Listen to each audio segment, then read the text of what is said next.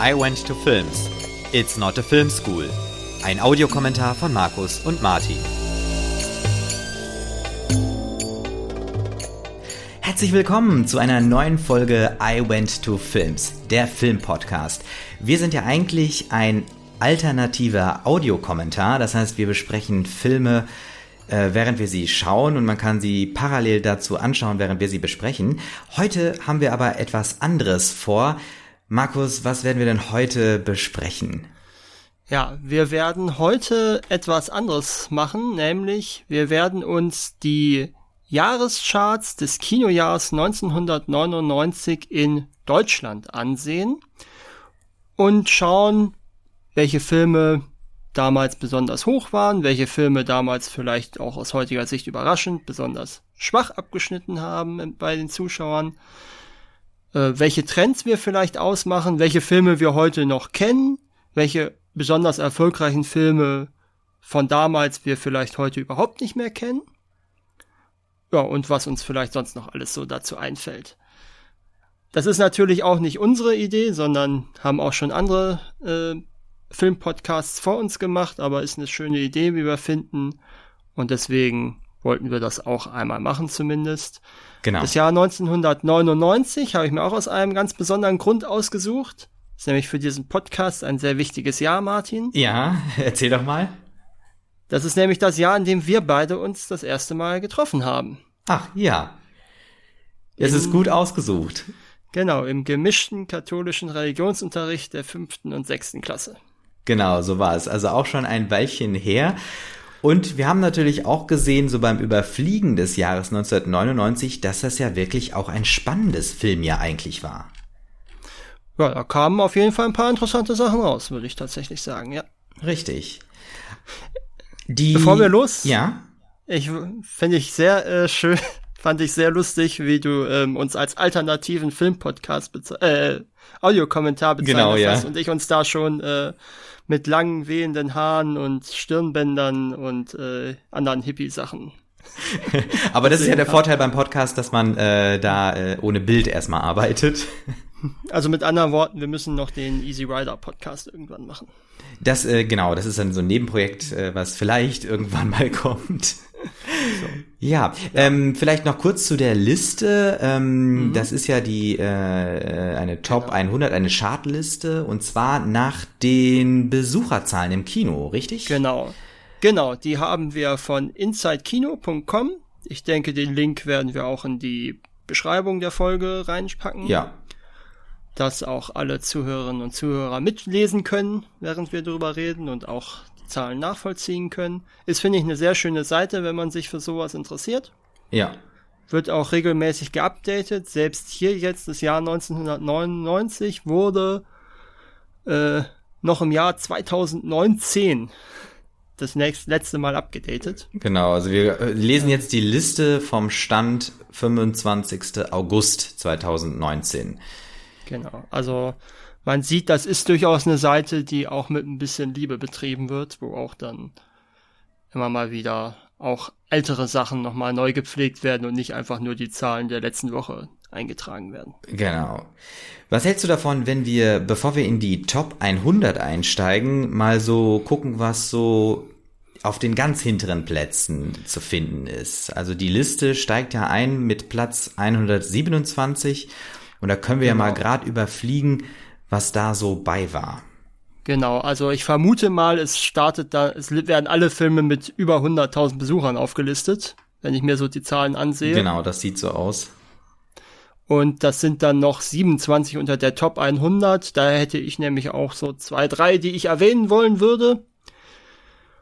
Und da würde ich tatsächlich auch mit dem ganz untersten anfangen, 127 mit gerade mal 100.000 und 128 Zuschauern für das Leben eines Freundes. Das ist äh, tatsächlich auch ein ziemlich guter Film, wie ich finde, und ist leider viel zu weit hinten. Geht um drei junge Typen, die in Thailand Urlaub machen. Ich glaube, es ist Thailand. Auf jeden Fall irgendwo in Südostasien. Und da ähm, äh, Marihuana rauchen und auch kaufen. Und dann also sie machen das zu dritt und dann ähm, wollen sie zurück in die Staaten und irgendwie landet das Zeug bei einem von den dreien. Ähm, und der wird dann verhaftet und weil die Menge so hoch ist, dass das nicht mehr als Eigenkonsum angerechnet wird von den mhm. Behörden, droht ihm die Todesstrafe. Mhm. Und die anderen beiden Typen, die sind schon in Amerika wieder. Und die Schwester und die Anwältin des, oder die Anwälte äh, des Dritten versuchen, ähm, die anderen beiden zu überreden, nochmal nach Thailand zu gehen und sich mitschuldig zu bekennen, dass diese Menge geteilt wird und der andere dadurch der okay. Todesstrafe entgeht. Das äh, hört sich so ein bisschen an, beruht das zufällig auf einer wahren Begebenheit? Das hat ja Ach, irgendwie so ein bisschen den ja, Anschein. Ja, ich bin mir jetzt ehrlich gesagt nicht mehr sicher. Kann ja. sein. Kann sein. Ja. Will ich nicht ausschließen. Okay, klingt auf jeden Fall sehr, sehr interessant. Und äh, Kinostart war 18. Februar 1999. Ja. Also ist wirklich, kann ich ja. auch wirklich sehr empfehlen. Ist ein guter Film. Ist auch, wirft auch durchaus eine Frage auf, die man sich selber mal stellen würde. Ne? Ja, würde ja, in, würde man das machen. Würde ich mhm. in, in thailändischen Knast gehen für zehn Jahre? Ich weiß nicht, aber ich glaube, es ist sogar eine nicht mal so geringe Haftstrafe. Mhm, okay, ja. Äh, aber dafür einen anderen das Leben retten. Ja, eben für das Leben eines Freundes von Josef genau. Ruben. Schön. Was haben wir denn also, sonst noch? Interessantes. Was haben wir sonst noch? Das war jetzt ja auch, äh, wir haben jetzt, wir sehen ja auch auf der Liste, äh, ob es ein äh, deutscher Film ist. Da haben wir genau, jetzt genau. unter den, also die unter 100, äh, unter der Nummer 100, also 101 bis 127 haben wir nur fünf deutsche Filme dabei. Mhm. schau gerade mal, ganz oben wird auch angegeben, also es sind insgesamt 19 deutsche Filme mit 14,5% Anteil bei den Zuschauern. Mhm, okay. Kann man, kann man mal erwähnen, ja. ja. Ähm, aber ich kenne tatsächlich von den deutschen Filmen keinen. Hm. Ja, gut, man kennt nur hier so Namen wie Sönke Wortmann. Der ja. ist auch in der Liste mit St. Pauli Nacht. Den kenne ich aber auch nicht. Hm. Dani Levi kennt man auch. Dani Levi hat, glaube ich, diesen Hitler-Film mit Helge Schneider gemacht. Ach, die, ja, äh, du hast, ja, das kann sein, ja. Das, äh, das klingt ja. danach. Richtig. Ähm, also ja, erwähnenswert ist vielleicht Idioten von Lars von Trier, den ich aber nicht besonders gut finde. Hm. Äh, auf jeden Fall erwähnenswert ist The 13th Floor. Ein Film, wo es darum geht, dass jemand in einer virtuellen Realität verloren geht und jemand anderes den dort suchen muss. Ich will hm. da gar nicht zu viel vorwegnehmen, aber das halten wir mal im Hinterkopf, wenn ja. wir in die oberen Ränge gehen. Ja, äh, ja, finde ich gut. Also ich, ich finde es auch wieder bemerkenswert und das ist mir auch äh, beim Überfliegen der Liste schon mal durch den Kopf gegangen. Wenn ich das mit dem Jahr 1999 verbinde, finde ich gerade die Themen, die dort filmisch umgesetzt wurden, echt sehr, sehr erstaunlich. Also wir müssen uns ja mal vorstellen, das Jahr 1999 ist ja, sage ich mal, auch gerade so, äh, was so Weltgeschehen und Weltereignisse angeht, ja immer noch so das Jahr quasi nach der Wende und vor 9-11. Und ja. dass da so Themen wie zum Beispiel Virtualität äh, so äh, eine Rolle gespielt haben, ist sehr, sehr interessant. Ja. Der Millennium Bug war ja nun auch durchaus ein Thema, vor dem man Genau, ich ja, nicht Angst hatte, aber nö. dass man. Aber ich erinnere mich noch sehr gut an äh, dieser dieser Angst davor, wenn dann alle Computer plötzlich ihr Datum umschalten von 1999 auf 2000. Äh, da kann ich mich noch dran erinnern, dass das Thema war. Also der Computer im Geschäft meiner Eltern hat es nicht geschafft. Der Ach, ist tatsächlich der ist wirklich, dann, ja. der ist in, der ist auf den ersten ersten 1900 gesprungen. Ah, okay. Und ist dann alles abgestürzt oder? Äh... Nee, nee, nee, nee, das war das Einzige. Oh ja, okay. ist halt 100 Jahre zurückgegangen. Ah, ja. So, ähm, was haben wir denn noch dabei? Ähm, Rettet Mrs. Tingle würde ich auch noch erwähnen wollen. Der ja. Film heißt nämlich im Original Teaching Mrs. Tingle und hätte eigentlich hierzulande Tötet Mrs. Tingle heißen sollen. Äh, es geht um ein paar Schüler, die zu einer ganz furchtbar giftigen Lehrerin gehen wollen. Ähm, Schüler sind unter anderem Katie Holmes, die Lehrerin mhm. ist Helen Mirren, uh, weil sie sie bei irgendwas erwischt hat, weswegen sie von der Schule fliegen könnten und die wollen sie umstimmen, was natürlich überhaupt nicht funktioniert und stattdessen kommt es dann, dass einer sie bewusstlos schlägt aus Versehen. Und das wäre dann natürlich ihr absolutes Ende. Also binden sie sie in ihrem Bett fest und halten sie bei sich zu Hause gefangen, um äh, zu verhindern, dass sie irgendwas macht, weshalb sie von der Schule fliegen. Ah ja, okay. Und daraus entspinnt sich dann so ein kleines äh, Psychokammerspiel mit den vier Figuren. Ja, klingt auch interessant. Und hatte mhm. in Deutschland äh, knapp 148.000 Besucher im Kino. Genau. Ja, und ist umbenannt worden tatsächlich, weil es dann kurze Zeit später, oder kurz bevor der Film rauskam, äh, irgendeinen Amok, Schulamoklauf gab. Ah ja, okay. Und man ihn dann. Oh, aber dann, in, ich kann mich jetzt nicht dran erinnern, gab es, aber äh, also in Deutschland dann, war da einer? Äh, da, ich meine USA. Also ja, okay, das kann sein. Ich weiß nicht, wann war Columbine?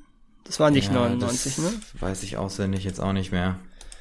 Aber ähm, auf jeden Fall war da irgendwas, weshalb mhm, man es genau, umbenannt okay. hat, entrettet Mrs. Tingle, was aber innerhalb der Filmhandlung eigentlich überhaupt keinen Sinn ergibt. Ja, okay, ja. Ähm, ist ein solider Film, kann man sich mal angucken. Genau. Wenn man nicht zu viel erwartet. Ja, Genau, das war jetzt mal so ein kurzer Überblick über die Filme unterhalb der Top 100. Ähm, wir können ja mal äh, uns so die ersten zehn Filme von genau. dem Platz 100 bis Platz 90 anschauen. Auf Platz 100 geht es los mit äh, 100 mit, mit 177 Zuschauern ungefähr oder Besuchern im Kino, dann kann man das mal so ein 177 bisschen ein. 177.000. Genau, 177.000 äh, Besucher im Kino. Ähm, und äh, diese zehn Filme bis Platz 90 schauen wir uns einfach mal an. Äh, wir haben da was von Clint Eastwood dabei äh, oder äh, die Muppets aus dem All zum Beispiel von Tim mhm. Hill. Gibt es da einen Film, der dir da besonders irgendwie in Erinnerung geblieben ist oder wo du einen Bezug zu hast? Also ich finde gerade ganz interessant, ich habe ihn nicht gesehen, aber ähm, Propaganda mit 177.000 Zuschauern nur 39 Kinos gezeigt worden. Ja, stimmt, das ist bemerkenswert.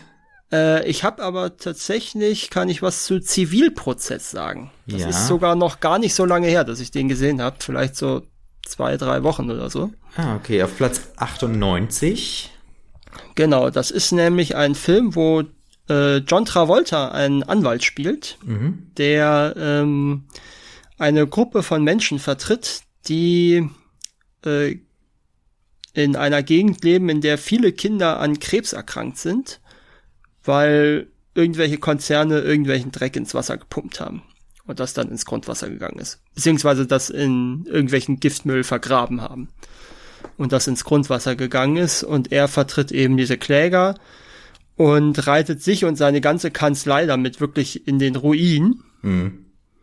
Und ist eigentlich am Anfang eher so dieser typische schmierige Anwalt, der äh, bei jedem, der jedem Krankenwagen hinterherläuft, nach dem Motto, hier, Sie können jemanden verklagen. Und dann aber im Laufe der Zeit immer mehr sozusagen sein Gewissen entdeckt und immer mehr sich da mhm. rein Fuchs kniet. Und, ja, genau, ja, deswegen ja, ja auch die ganze, deswegen ja auch die ganze Kanzlei in den Ruin reitet, inklusive aller seiner Partner. Mhm. Und dann tatsächlich am Ende das Ganze der Umweltbehörde überlässt, übergibt in der Hoffnung, dass die dann, ich glaube, ein Berufungsverfahren geht oder so ähnlich. Ich bin mir jetzt nicht mehr ganz okay. sicher, wie es ausgeht. Äh, hat mich sehr an der Regenmacher erinnert, der zwei Jahre früher, glaube ich, rauskam. Ah ja, okay ja, ist ein solider Gerichtsfilm. Kann man machen, muss man nicht. Ja, ja. Aber genau, so das nicht? was, aber ja, ist wie gesagt, ist ein Gerichtsfilm. Ja, kann man machen. Ja. Gibt's was bei dir, über das du unbedingt reden möchtest? Ich habe mich gerade so gefragt, also ich habe leider den Muppets aus dem All nicht gesehen, aber ich habe mich gerade gefragt, ob das der letzte Muppet-Film gewesen sein könnte. Äh, also du meinst vor dem Jason Siegel Muppets? Äh, genau, also sozusagen noch das. Original hm. Tim Hill. Äh, Kann sein, kann sein. Der gilt, glaube ich, auch nicht als so gut unter den ganz großen Muppet-Fans. Ich bin mir auch, ich glaube, ich habe den bestimmt auch schon mal irgendwann im Nachmittagsprogramm oder, so, oder im Vormittagsprogramm am Wochenende mal gesehen. Aber mhm. ob ich den ganz gesehen habe, weiß ich auch nicht. Das ist, glaube ich, der Film, wo Gonzo seine seine seine Artgenossen kennenlernt. Ah, okay. Ja. Ja gut, also äh, sonst, äh, dann würde ich auch sagen, wir gucken einfach mal noch ein bisschen weiter rauf. Mhm. Also Platz 90 bis 81 quasi. Genau. Ähm,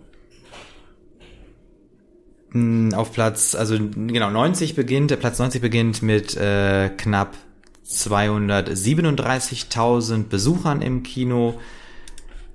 Äh, genau, da ist ein wahres Verbrechen von Clint Eastwood und reicht bis 81. Da sind wir schon über 300.000 Besucher im Kino. Gerade so? Gerade so, genau.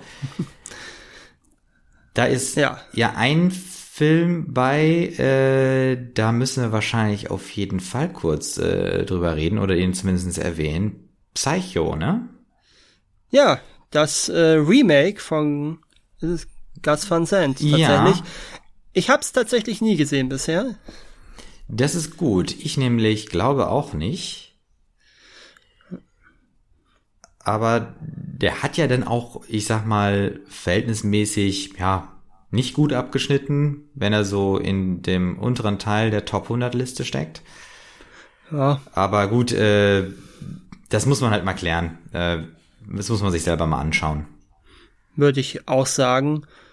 Ähm, ja, also den Woody Allen Film Celebrity habe ich auch gesehen, ist aber für mich einer der schwächeren Woody Allen Filme.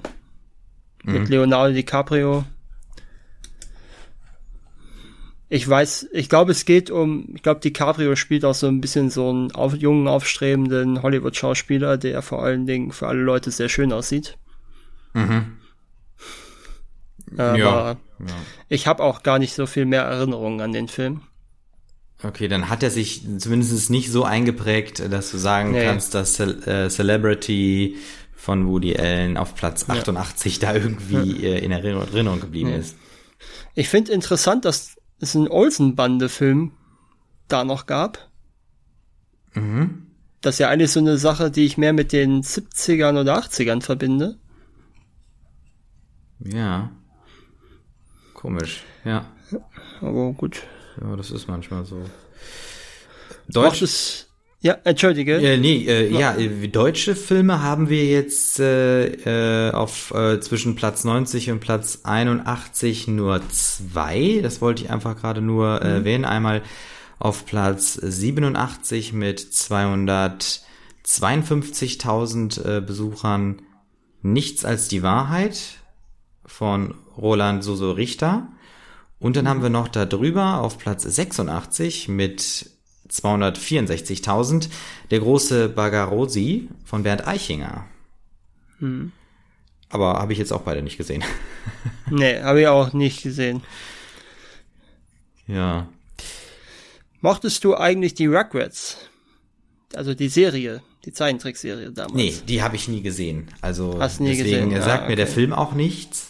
Ah ja, ich habe den Film, glaube ich, auch nie gesehen, aber ich fand die Serie damals als Kind eigentlich immer ganz gut. Ja. Na ja, gut. Ja gut, aber das zeigt ja schon mal auch, damals gab es schon äh, Verfilmungen äh, zu Serien, also das ist jetzt kein neues Phänomen, das gab es irgendwie schon immer. Ja, das stimmt wohl. Ja, dann gehen wir weiter nach oben, ne? Klettern wir die Liste Würde ich auch sagen, gehen wir in den nächsten Zehner-Schritt. Da kann ich auf jeden Fall ein paar mehr Sachen zu sagen. Das ist gut. Also wir schauen uns jetzt die Plätze 80 bis 71 an. Platz 80 mit äh, mehr als 303.000 Besuchern ist der Guru von Steven Herrick. Und Platz 71 mit mehr als 432.000 Besuchern 400. ist das Fest von Thomas Finterberg. Der bist du jetzt verrutscht, das ist die 70. Ach stimmt, genau, Ein, eine wahre Geschichte. The Straight Story von David Lynch. Und mit dem willst du wahrscheinlich auch anfangen, nehme ich an. Ich habe den leider nicht gesehen. Das ist einer der wenigen Lynch-Filme, die mir noch fehlt. Ah, okay. Aber Lynch ist ja äh, schon auch einer deiner äh, doch äh, lieben äh, Regisseure. Auf oder? jeden Fall, auf jeden Fall. Äh, Lynch-Filme sind natürlich, weil sie so komplett anders sind wie vieles andere, mhm. Äh, für mich auf jeden Fall sehr, sehr spannend. Immer, ich finde jetzt auch nicht jeden wirklich gut, aber wie gesagt, die sind auf jeden Fall sehr anders und er zieht da sein Ding durch, was ich sehr gut finde. Und wir mhm. werden auf jeden Fall irgendwas von Lynch auch nochmal besprechen im Laufe der hoffentlich noch vielen, vielen Jahre, die wir dieses Projekt machen hier. Genau. Wir haben auf jeden Fall viel, viel Material. Wie zum Beispiel, ich, ich, weiß nicht, ich würde den jetzt nicht besprechen wollen unbedingt, aber wo ich hier gerade auf Platz 77 mit 330.600 Besuchern American History X sehe von Tony Kay, muss ich sagen, dass ähm, wir hatten ja eben äh, das Thema mit was ist hängen geblieben? Und ich muss sagen, bei American History X ist wahrscheinlich, was vielen äh, so geht, diese Szene mit dem Bordstein äh, in Erinnerung geblieben. Ja. Eine wirklich sehr, sehr schmerzliche Szene. Äh, man sieht ja nur, wie er das Gebiss ansetzt und dann äh, schneidet die Kamera zurück. Also wir haben da äh, von Ferne, glaube ich, eine Einstellung, Ansonsten sind mir nicht viele Bilder in Erinnerung geblieben, aber das hat sich einfach völlig eingeprägt. Ja gut, das und Edward Norton mit dem großen Hakenkreuz-Tattoo. Ne? Stimmt, das natürlich auch, ja. Ja, ähm, 330.000 Zuschauer ist ein bisschen relativ weit hinten, würde ich behaupten. Aus, so, aus heutiger Sicht. Wie siehst du das? Ja, ich weiß nicht, vielleicht war die äh, Gewalt zu viel oder hat äh, vielen nicht so zugesagt. Mm, der ist ab, aber ist ab, sech, ab 16 ist der, ne? Ach, äh, steht das irgendwo? Ah, nee, auf der Liste steht nee, das nicht. Steht. Ja, also ich, ich weiß nicht, also ich kann mir vorstellen, dass, ähm, sag ich mal, das Thema ähm, Neonazis äh, im deutschen Kino vielleicht eher so im direkten äh, Zusammenhang mit äh, Deutschland oder auch mit deutscher Geschichte oder halt mit deutschen Neonazis funktioniert. Wahrscheinlich ist so amerikanische Neonazi-Szene, vielleicht passt das nicht. Vielleicht äh, hat man da eher so äh, diese Rassenkonflikte zwischen Schwarz-Weiß ähm, oder Ku Klux Klan oder irgendwie sowas. Ähm, weiß ich nicht. Kann ich mir nicht erklären. Das sind jetzt nur Erklärungsversuche. Ja. Ja, muss man mal schauen. Der lief auch gar nicht in so vielen Kinos mit 118, wenn ich das so mit den anderen Filmen drumherum vergleiche. Stimmt, ja, da gab es äh, Filme, die mehr Kinos äh, hatten. Ja, ich würde tatsächlich noch zwei Plätze nach unten gehen vorher, bevor wir weitergehen, ja. äh, zu Arlington Road, den ich auch ziemlich gut finde. Ja, mit äh, 307.700 Besuchern. Genau. Da geht es nämlich um, da spielt Jeff Bridges, ein Professor, der sich mit Verschwörungstheorien auseinandersetzt. Und nebenan in seine Nachbarschaft zieht Tim Robbins, der wiederum, wie sich ziemlich schnell andeutet, ein Rechtsterrorist sein könnte. Und das Ganze dreht sich dann eben darum, dass äh, Jeff Bridges versucht, nachdem er selber auf diesen Dreh kommt, äh, Tim Robbins zu entlarven und der ihm aber immer so einen halben Schritt voraus ist und gleichzeitig dann äh, Jeff Bridges auch aufpassen muss, dass er nicht äh, wie der Spinner aussieht, der jetzt plötzlich überall Gespenster sieht. Also äh, ist es richtig, das ist auch ein Film, der wieder so in dieser äh, in der rechten Szene sozusagen äh, spielt. Ja, also aber nicht nicht nicht unbedingt Neonazi-Szene, ja, okay. sondern mehr diese ähm, nationale äh, ja, mehr diese so Anti-Government, ah, okay, Anti-Deep State-Geschichte, mhm, okay. ne? So, so wie der, der Oklahoma-Attentäter, das war ja auch mhm. erst, das war ja auch mhm. drei, vier Jahre vorher. Okay. So diese Geschichte ist das eher. Also Tim Robbins ist jetzt kein Neonazi in dem Film. Okay, okay, verstehe. Ja. Und äh, der zweite Film, den du noch erwähnen wolltest aus dem Bereich? Ja, äh, äh, Wehrlos, die Tochter des Generals. Die 76? Ja, mit äh, knapp 369.000 Besuchern. Nochmal John Travolta. Ja. Äh, und zwar geht es darum, dass eben jene Tochter des Generals auf einem Stützpunkt vergewaltigt wird. Mhm. Und es gibt dann natürlich eine interne Ermittlung, wer das getan haben könnte. Okay. Und was da passiert ist. Und äh, ich meine, er leitet sie auch. Und da kommen dann Dinge ans Licht, die manche nicht ans Licht bringen wollen, wie das so ist in diesem Film. Ist aber, finde ich, ganz gut gemacht. Und mir hat er ganz gut gefallen damals. Ich weiß jetzt auch nicht mehr genau, wie die Hintergründe dieser Verschwörung da sind. Ja. Ich würde tatsächlich noch einen erwähnen wollen. Auf jeden Fall. Nämlich äh, Pedro Almodovar, Alles über meine Mutter, ist ein Film mit Penelope Cruz. Ist ein spanischer Film, also ein europäischer Film. Ich muss gerade ich muss gerade selber mal nachgucken, ob das der mit äh, dem Transsexuellen dann ist. Ja, genau. Ähm, das ist ein Film, wo ein Junge der bei seiner Mutter aufwächst, erfahren will, wer sein Vater ist.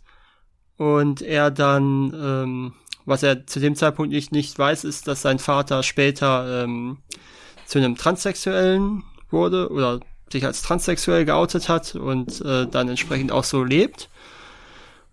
Und er stirbt aber relativ am Anfang des Films, der Junge, und die Mutter sucht äh, den Vater, um ihm eben zu erzählen, dass der gemeinsame Sohn gestorben ist. Hm. Mhm.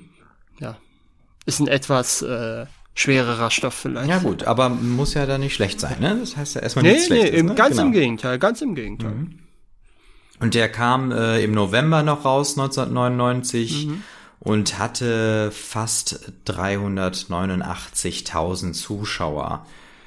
Ja, wenn wir beide damals da reingegangen wären, dann hätte er 389. Das stimmt, genau, genau, stimmt. Ja, ja, ja, das, so könnte man das sagen. Richtig. Ich würde dann einfach mal in die nächsten zehn Filme blicken. Mhm. Und zwar äh, die Position 70 bis 61. Äh, und zwar ähm, haben wir gleich auf der 70 mit 482.000 Besuchern den Film Das Fest von Thomas Finterberg. Und da möchte ich kurz auch was zu sagen. Und mhm. zwar ist das ein Film, der aus der, ähm, aus den, ja, ist das eine Gruppe oder Vereinigung, äh, genau, diese dänische Gruppe Dogma 95 äh, kommt. Ähm, das heißt, dieser Film ist ähm, rudimentär gedreht. Und zwar hat sich die äh, Gruppe Dogma 95 überlegt, Mensch, wir müssen zurück zum ursprünglichen Film.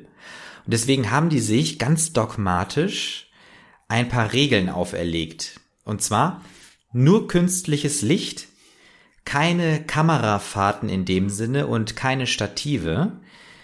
Äh, es sollten natürliche Umgebungen genutzt sein. Und die Kamera durfte nur mal irgendwo abgestellt werden, wo halt irgendwas stand. Also man durfte nichts extra dafür aufbauen. Und äh, die Kamera sollte halt auch per Hand geführt werden, wenn es irgendwelche Bewegungen von der Kamera aus geben sollte. Und jetzt bei dem Film Das Fest war das so, das Fest von Thomas Finterberg. Da ging es um eine Familienfeier, bei der äh, ganz viele Gäste auf ein Anwesen kommen und äh, dann zusammen essen und es stellt sich dann heraus, dass das alles nur eine fadenscheinige Veranstaltung ist. Und zwar hat der Familienvater Geburtstag, meine ich, war das. Und dann ähm, fängt, ich glaube, einer der Kinder an, also die Kinder sind auch schon erwachsen, einer der Kinder fängt an, dann die, äh, ich meine, es war eins der Kinder, die Schlüssel der ganzen Gäste zu verstecken für die Autos, so dass keiner wegkam. Und dann wurde aufgedeckt, dass der Vater seine Kinder sexuell misshandelt und missbraucht hat. Und der Film ist so beklemmend, weil erstmal kommt keiner weg. Es sind ja alle dort gefangen an diesem Ort, weil die Schlüssel für die Autos weg sind. Und äh, dann nochmal durch diese Gestaltungsweise, durch den Dogma-Film, dadurch, dass alles nur so mit dem natürlichen Licht und mit Handkamera gedreht ist, bist du in dieser beklemmten Situation mit drinnen. Also du merkst richtig die Pein, die diese Kinder erlebt haben, die spürst du. Und deswegen ist der mir sehr in Erinnerung geblieben. Und ähm, ich habe den natürlich nicht im Kino gesehen. Ich glaube, den haben wir damals irgendwo in einem Seminar oder so auch äh, besprochen. Mhm.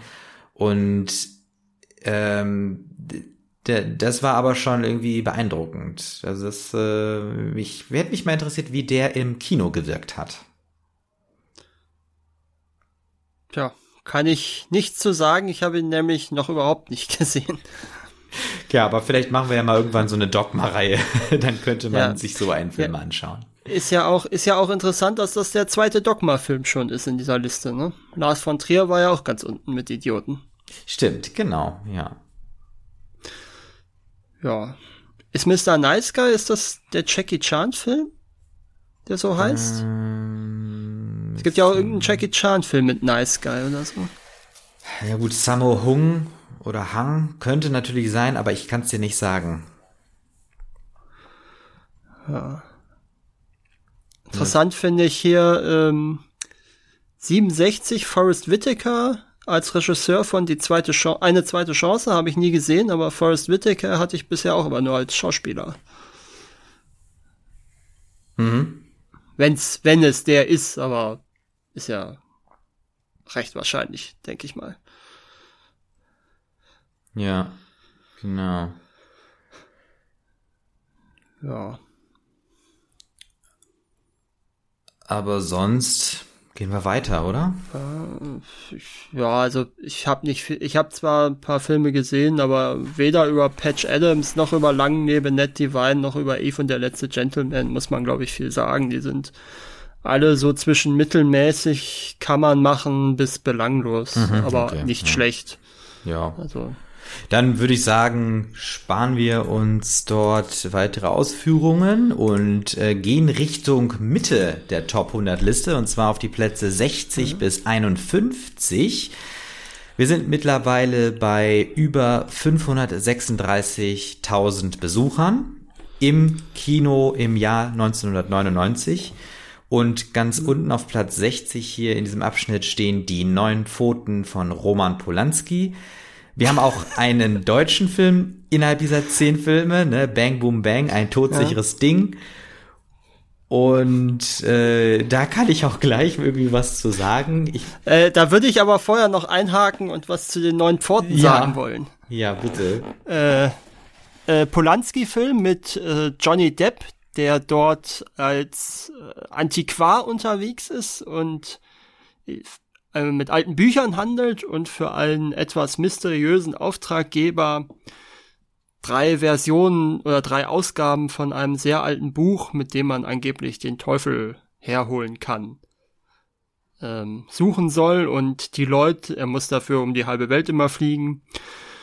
Und immer wenn er dann bei den Leuten war, die das Buch dann nicht verkaufen wollen, da gab's dann auch immer mal Todesfälle mit dabei und alles ist so ein bisschen mysteriös und er wird die ganze Zeit auch noch von irgendeiner unbekannten Frau verfolgt, von Emmanuel Senier gespielt. Ja, ist ein fast schon ein typischer Polanski-Film, bisschen Thriller, ein bisschen Grusel, gute Schauspieler, eigentlich ein ganz gutes Drehbuch, auf guter Film, kann ich durchaus empfehlen. Ja. Und er ist ja damals äh, zu Weihnachten quasi rausgekommen, ne? Wahrscheinlich einer der oh. letzten äh, Filme in dem Jahr, die rausgekommen äh, sind in Deutschland. 16.12.1999. Ungewöhnliches Datum. Ja, habe ich nämlich auch gedacht, aber das hat jetzt keinen Grund, dass man sagt, man will da irgendwie in die Weihnachtszeit reingehen oder so. Also eigentlich fast ein bisschen spät Ahnung. dafür, ne? Oder? Ja, also zwei Monate, drei Monate eher, nee, zwei Monate eher hätte er besser gepasst so zwei Wochen vor Halloween, aber das war ja nun vor 20 Jahren da auch noch nicht so hierzulande. Das stimmt. Ein etwas todsicheres Ding war natürlich Bang Boom Bang am 26.08.1999 in die deutschen Kinos gekommen. Ist auch der einzige deutsche, nee, äh, einer von zwei deutschen Filmen äh, auf den Plätzen 60 bis 51. Äh, von Peter Torwart ist der ich muss sagen, der war sehr irre. Das ist ein irrer Film. Ich glaube, das ist das, mhm. was mir im Kopf geblieben ist. Und vor allen Dingen auch, ich, ich krieg die Handlung nicht mehr zusammen, aber was irgendwie bei mir im Kopf geblieben ist, ist diese eine Szene, wo der, ähm, ich glaube, einer der, der Typen, die da irgendwie äh, in dem Film mitspielen, äh, ich glaube, der fängt an, sich irgendwie im Porno-Business irgendwie was aufzubauen und dann hat er da so ein Intro sich ausgedacht und äh, die drehen das dann gerade. Und zwar ist dann der Schauspieler, der irgendwie mit äh, auf einem Billardtisch liegt und dann eine Billardkugel stößt und die rollt dann in so ein Loch und dann äh, schwenkt die Kamera auf den Schauspieler und der sagt so eingelocht. Ne? Und das ist sozusagen dann der Titel für diesen Film, den die da gerade wohl pro produzieren. Aber sonst von der Handlung ist mir nichts weiter hängen geblieben. Ich weiß noch, dass hier dieser eine irre deutsche Schauspieler irgendwie noch ausrastet und irgendwie den Fernseher durch die Gegend schmeißt. Ähm, ich muss auch sagen, ich weiß nicht mehr wann und wo, in welchem Zusammenhang ich den gesehen habe, aber ich weiß, es ist ein sehr, sehr irrer Film. Ja, ist ein, äh, auch ein guter Film, möchte ich mal sagen. Ist ja durchaus auch im Ruhrgebiet, glaube ich, so ein kleiner Kultfilm, kann man schon sagen. Spielt ja auch im Ruhrgebiet. Äh, ist auch durchaus prominent besetzt für, Deutsch, für einen deutschen Film mit Oliver Koritke, Ralf Richter, Dieter Krebs, Martin Semmelrogge, Alexandra Neldl hat dann ja später mit Verliebt in Berlin durchaus Erfolge gehabt. Willy Tomczyk war auch dabei.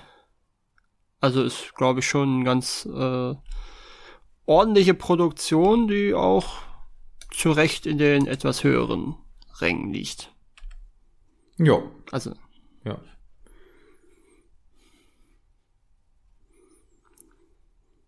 Ähm, ich würde dann als nächstes zwei Sätze zu ungeküsst sagen, wenn du ja, nicht vorher einhaken möchtest. Nee, das ist der Platz 55 mit über 627.000 Besuchern im Kino, mhm. gestartet am 18. November 1999. Genau, ist ähm, eine typische Teenie-Rom-Com, wo es um darum geht, dass, ähm, wie heißt sie, Sekunde, Drew Barrymore, sich äh, als Reporterin undercover an einer Highschool äh, einschleichen soll und über das Leben von Teenagern berichten soll und tatsächlich selber in ihrem Leben als Erwachsene noch nie geküsst wurde. Ah, okay, ja, verstehe. Ja. Äh, das funktioniert natürlich immer nur auch deswegen, weil die ganzen anderen Teenager von 25-Jährigen gespielt werden und es wirklich deswegen nicht auffällt. Ah, verstehe. Ja. ja, ja. das ist ja. ja. eines dieser Probleme von, ähm, von Schulen in, im Film oder von mhm. Jugend. Okay, ja, ja. Mhm. Dass äh, die meistens dann fünf bis zehn Jahre zu alt sind. Ja. Ja. Mickey Blue Eyes habe ich auch mal gesehen, habe ich aber weitestgehend alles vergessen. Ist, glaube ich, eine Mafia-Komödie mit äh, Hugh Grant. Hm. Zehn Dinge, die ich an dir hasse, würde ich noch erwähnen wollen. Der ist nämlich ganz gut. Ist auch eine Teenie-Rom-Com mit äh, Heath Ledger damals noch, mit Julia Stiles und mit dem jungen Joseph Gordon-Levitt. Und äh, ist nur eine, ich glaube, der widerspenstigen Zähmung, also eine, eine Shakespeare-Adaption als Jugendfilm, wo es darum geht, dass äh, die jüngere Schwester von zwei Schwestern mit einem Freund ausgehen will und der Vater erlaubt ihr das nicht, solange nicht die ältere Schwester einen Freund hatte und die ist aber sehr kratzbürstig und will aber überhaupt keinen Freund haben. Okay. Und deswegen wird der größte Aufschneider, äh, Aufreißer der Schule äh, Heath Ledger engagiert sozusagen, um das möglich zu machen von der jüngeren Schwester und deren Freund, damit die endlich zusammen ausgehen können. Okay, ja. Also auch eher so ein bisschen äh, leichtere Unterhaltung, oder? Ja, ja, ja, aber ist sehr sympathisch. Oh, ja. Also fand nee, ich, ja. mir hat er gefallen. Schön, ja. 23 ist irgendwie deutscher Verschwörungsthriller. Von Hans-Christian Schmid, ja. Aber ich bringe die Story auch nicht mehr wirklich zusammen. Es sind irgendwelche, irgendwelche Hacker? Ja, ja, es sind irgendwelche Hacker. Aber was da genau jetzt das Thema ist, weiß ich auch nicht mehr. Ich habe ihn auch nicht als besonders gut in Erinnerung. Äh, sag mal ganz kurz, diese fast vier Millionen Euro, die da stehen, ja. sind das die Einspielsummen oder die Produktionskosten? Nee, also das wahrscheinlich müsste die, die Einspielsumme, Einspielsumme sein. sein, ne? genau. Äh, gut, weil äh, vier Millionen für eine deutsche Produktion ist das mh, hm, wäre nicht normal, ne? Deswegen, der hat ja, also hier haben wir jetzt einen Wert dabei, bei 23 man, nichts ist, wie ja, so sind nicht scheint. bei allen angegeben. Ja, nee, müssen die, müssen die Einspielsummen sein, weil ganz oben haben wir ja einen mit einer Wiederaufführung, wo das nochmal extra mhm, ausgegeben mhm, okay. ist. Ausgewiesen ist. Ja. Ähm, ja, aber äh, auch interessant schon wieder was mit Computern. Diesmal nicht virtuelle Realität, aber. Bei nicht so wie es scheint, oder? Mhm. Das sind ja Hacker. Ach so, ja, dann äh, interessant. Ja, ja, das ist interessant. Mhm. War ja durchaus so, ein so ein Thema in den 90ern, Hacker. Mhm. Mhm. Und äh, gab es ja durchaus einiges. Richtig, das Thema war äh, da nochmal anders. Ich meine, das sind natürlich Sachen, uns beschäftigen immer noch ähnliche, äh, ähnliche The Themen, aber ähm, man muss ja, ja bedenken, damals, das, also die, die 90er, Ende der 90er war ja sozusagen auch äh, so das erste Jahrzehnt, wo der Kalte Krieg abgelöst werden musste als zentrale Angst. Mhm. Äh, und deswegen ist diese Lücke möglicherweise erstmal durch äh, diese Themen mit der äh, Computerei entstanden. Mhm. Wobei 23, 23 spielt aber noch in den 80ern. Ich glaube sogar, es basiert auf irgendwas Wirklichem. Bin mir aber nicht hundertprozentig sicher. Ah ja gut, das kann sein, ja. Ja. Wenn wir jetzt die magische Hälfte überschreiten, überschreiten wir mhm. auch gleich zwei ganz interessante Marken. Und zwar einmal der Platz 50 mit über 700.000 Besuchern und auch über 4 Millionen 600 Euro Einspielsumme. Mhm. Und äh, ich würde vorschlagen, wir schauen uns mal diese Filme an, die von 50, 50 bis Platz 41 dabei sind. Ja. Der schmale Grat von Terence Malick. Äh, Kriegsfilm. Genau. Im Zweiten Weltkrieg ist das, ne? Ähm, Spielt irgendwo ein paar. Das ist kein Vietnam-Film, oder? Nee, da, genau. Es ist, äh, es ist auf jeden Fall irgendwas da hinten, Pazifik oder so. Ja, ja, ist irgendeine Pazifikinsel. Ja, und vor allen Dingen auch äh, ganz witzig, selbst äh, George Clooney spielt mit, ne? Ja, der ist ja überhaupt voll geballert mit Stars, der Film. Woody Harrelson, John Travolta, Sean Penn, äh, Nick Nolte, John Cusack, George Clooney. Adrian Brody, John C. Riley, also ja. der gibt ja keine Szene ohne riesen Star Power. das stimmt. Also du weißt ja, dass ich äh, durchaus äh, ein Fan von Terence Malick bin. Ja. Ähm, und ich muss sagen, den habe ich, glaube ich, auch äh, erst ein oder zweimal, ich glaube einmal gesehen, äh, weil es ist ja auch einer seiner früheren. Mhm. Und auch da hat er sich aber schon auch immer diese, diese Sinnfragen, ne? die schwingen ja bei allen seinen Filmen mit. Und äh, gerade ein Kriegsfilm ist natürlich ironischerweise die absur oder die, die ideale, äh, das ideale Format, um, sage ich mal, mit Sinnhaftigkeit und mit Sinn äh, zu spielen und zu fragen. Aber ich glaube, der hatte ein sehr unbefriedigendes Ende. Also weil er hat irgendwie nicht so ein richtiges Ende oder so ein Ergebnis. Ich glaube, das war sehr unbefriedigend. Mhm. Aber vielleicht müssen wir allein weil es ein Terence Malick ist, den irgendwann noch mal äh, uns antun. Ja, also ich habe ihn hier auch nicht allzu gut bewertet damals, aber ich habe auch wenig Erinnerungen tatsächlich konkret an den Film. Ja, kann jetzt auch nicht mehr viel zu sagen. Nee, zu Faculty kann ich sagen, Robert Rodriguez, ich glaube Elijah Wood spielt sogar auch mit, genau, ist, glaube ich, so ein bisschen eine Adaption von Die Körperfresser kommen, wo in der Highschool die Leute und die Lehrer ausgetauscht werden durch irgendwelche Aliens. Oder ist es äh, Faculty, könnte auch Uni sein. Ähm, und ein paar Studenten kommen dahinter und kämpfen dann gegen die Monster, ist aber auch nichts Besonderes. Kann man auslassen. Ja, der 13. Krieger ist so, wie soll man sagen, Wikinger mit ein bisschen Gruseleinschlag. Ähm, ist auch so, kann man machen, muss man nicht. Dann hätte ich noch Vampire von John Carpenter, auch ein Regisseur, dessen Werk ich grundsätzlich mag, aber der dann in den 90ern auch so ein bisschen sein Mojo verloren hat. Und äh, Vampire ist jetzt auch nicht mehr so dolle. Habe ich auch nur einmal gesehen. Ich finde gut, dass du schon vom Mojo sprichst, aber ja, den ja. Film besprechen wir gleich noch.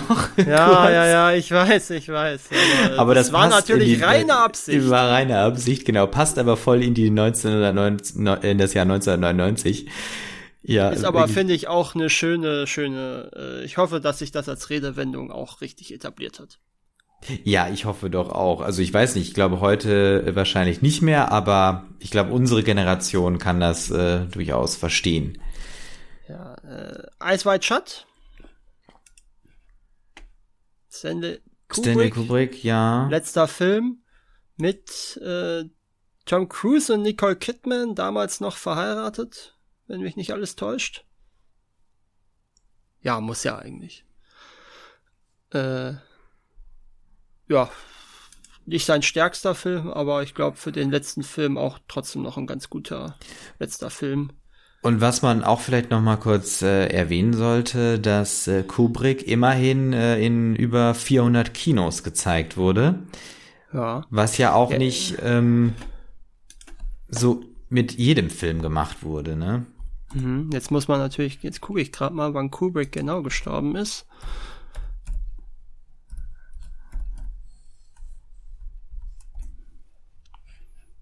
Okay, also der ist äh, sechs Monate vorher gestorben. Also lief der wahrscheinlich auch so ein bisschen mit dem Bass hier. Das ist der letzte mhm. Kubrick-Film. Der mhm. ist jetzt mhm. gerade noch, der ist direkt posthum ins Kino. Ja. Denk, also könnte ich das mir vorstellen. Könnte, könnte sein, ich kann ja, mich ja. jetzt nicht erinnern. Mhm wie das war, aber das äh, kann ich mir ganz gut vorstellen, dass man da die Schiene gefahren ist. Ja, das könnte gut sein, ja. Dann muss ich leider sagen, dass ich äh, die Late Show von Helmut Diel, der einzige deutsche Film in den fünf, auf, innerhalb der Plätze 50 bis 41, und zwar Late Show auf Platz 44 mit knapp 865.000 und über 5 Millionen äh, Euro Einspielsumme. Mhm. Äh, sagt mir leider gar nichts. Also der Titel sagt mir schon was, aber den Film habe ich jetzt nicht vor Augen. Ist das, ich bin mir jetzt gerade nicht sicher, ist das nicht sogar der mit, genau, das ist der mit Thomas Gottschalk und Harald Schmidt? Late Show, ja, das kann natürlich sein. Also vielleicht ist das auch so ein Film, den man mal irgendwie zwischendurch gesehen hat, aber der auch einfach nicht hängen bleibt. Trotz Thomas Gottschalk und Harald Schmidt. Ja. Oder meinst du, man verwechselt es mit irgendeiner Ausgabe von Wetten, das und der Harald Schmidt Show? Ich weiß nicht, aber ähm, bei Wikipedia steht, äh, dass äh, der das Prädikat wertvoll Held äh, bekommen hat. Also das war ja eigentlich, also für mich ist ähm, die, die, äh, die, äh, die Bewertung von der Film- und Medienbewertung FBW in Wiesbaden eigentlich mit diesen Prädikatsauszeichnungen immer eigentlich ein, ein gutes Indiz für einen guten Film. Mhm. Also gibt's ja, glaube ich, wertvoll, Prädikat wertvoll und der ist immerhin Prädikat wertvoll. Also weiß ich nicht. Das könnte man sich natürlich auch mal anschauen diese Themen mit Auszeichnungen von Filmen, was sind, sage ich mal, auch gute Labels? Das könnten wir uns vielleicht auch mal merken. Mhm. Ja. Also als Thema, ne? Ja.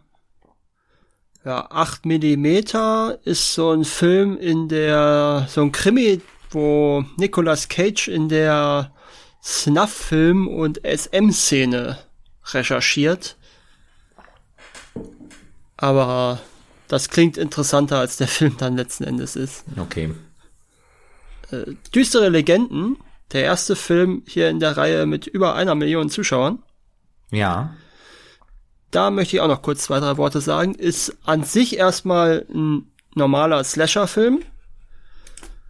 Ja, Jugendliche, Studenten, glaube ich, werden nach und nach gemetzelt.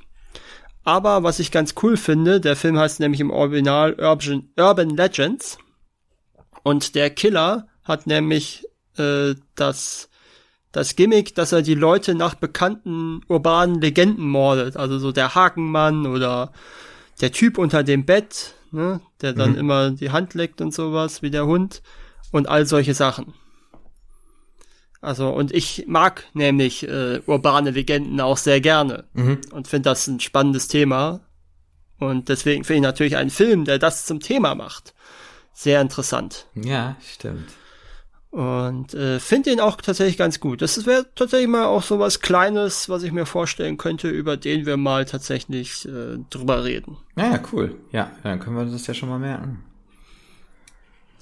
Und wo oh. wir jetzt auch natürlich passend äh, die Millionen Besucherzahlen geknackt haben, können wir auch ganz entspannt die Plätze 40 bis 31 besprechen. Mhm.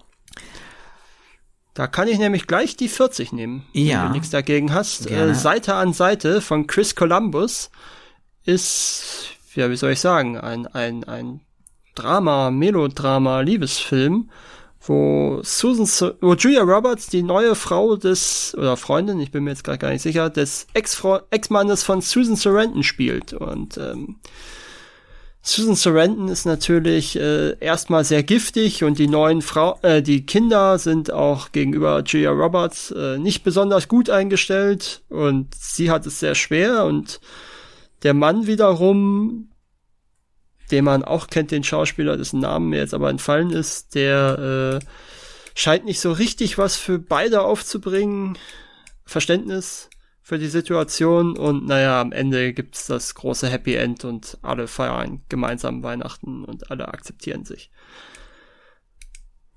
Äh, ist ein ungewöhnlicher Film für Chris Columbus, den man ja eher mit so Sachen wie Goonies oder äh, Geheimnis des verborgenen Themas, also mit so 80er äh, Jugend und und und äh, Kinderfilmen verbindet, anstatt mit sowas. Ja. Ich würde an dich abgeben. Ja. Ich mache es auch ganz kurz. Äh, Platz 39. Mm, der Diamantenkopf von Les Mayfield. Äh, ich habe ihn gesehen und mhm. äh, Martin Lawrence hat da ja mitgespielt und es mhm. geht, glaube ich, irgendwie um jemanden, der entweder sich als Kopf verkleidet, um dann an den Diamanten zu kommen oder irgendwie sowas. Also wie gesagt, ich weiß nichts mehr. Äh, also ich habe ihn nicht gesehen, aber ist es nicht so, dass er Diamanten, dass er Diamanten vergraben hat auf einem leeren Feld und das, nachdem er aus dem Knast entlassen ist, für den Diebstahl, ja, da ist, eine, da Polizei ist ein Polizeirevier jetzt drauf gebaut So ist es, genau, ja, stimmt. Ja. ja. genau. Und deswegen muss er sich da irgendwie reinfuchsen. Äh, ja, ja, du hast recht, so ist es. Machen wir mit was anderem Leichten weiter, und zwar Platz 38 äh, mit einer Million 99.000 Zuschauern. Darf ich vorher kurz fragen, äh, würdest du denn den Diamantenkopf empfehlen oder äh, ist, du kannst dich nicht mehr dran erinnern, schon genügend Aussage dazu? Also das ist, ich würde sagen, ähm, das ist so ein Film, der einfach äh, bei Pro7 damals ziemlich schnell einfach am Freitagabend gezeigt worden wäre, aber auch nicht lange oder dann irgendwann unter der Woche. Also das ist einfach mhm. so ein, ja, in den 90ern ging's, Ne, aber das ist jetzt, glaube ich, kein Film, der irgendwie nachhaltig war. Also nicht äh, kein Kubrick oder kein Malik. Also ne, das ist einfach nur äh, in der Zeit war das einfach eine einfache, nette Unterhaltung. Also Fast Food. Ja. Quasi. Genau, also halt normaler äh, Unterhaltungs-Hollywood-Standard für breites Publikum, aber auch jetzt nichts Nennenswertes, würde ich sagen. Ja. Äh, also für ein großes Publikum, meinst du, wenn du ein Angelegt, breites Publikum genau, sagst. Ne? richtig, ja. Nicht keine, keine Kifferkomödie. Nein, nein, nein, nein, genau. Aber Komödie und wahrscheinlich eher in der Richtung wäre jetzt Platz 98, äh, 38 und zwar Austin Powers, Spion in geheimer Mission. Äh, Missionarsstellung. So, jetzt habe ich es auch schon falsch gesagt. Äh, Ähm, das schon, ich dachte schon, du wolltest jetzt äh, verhindern, dass wir bei bestimmten ähm, äh, bestimmten Sachen wegen bösen Worten nicht nicht übernommen werden. Nee, das, äh, das nicht. Das ist ja einfach nur der Titel von dem Film und ich meine, Austin Powers, die, die Reihe, da wird ja alles immer verulgt, ne, und alles äh, ins Lächerliche gezogen. Ich weiß auch gar nicht mehr, äh, welcher Austin Powers das war, aber ich glaube, ich habe ihn gesehen. Ist der zweite, wo er äh, zurück in die 60er reist.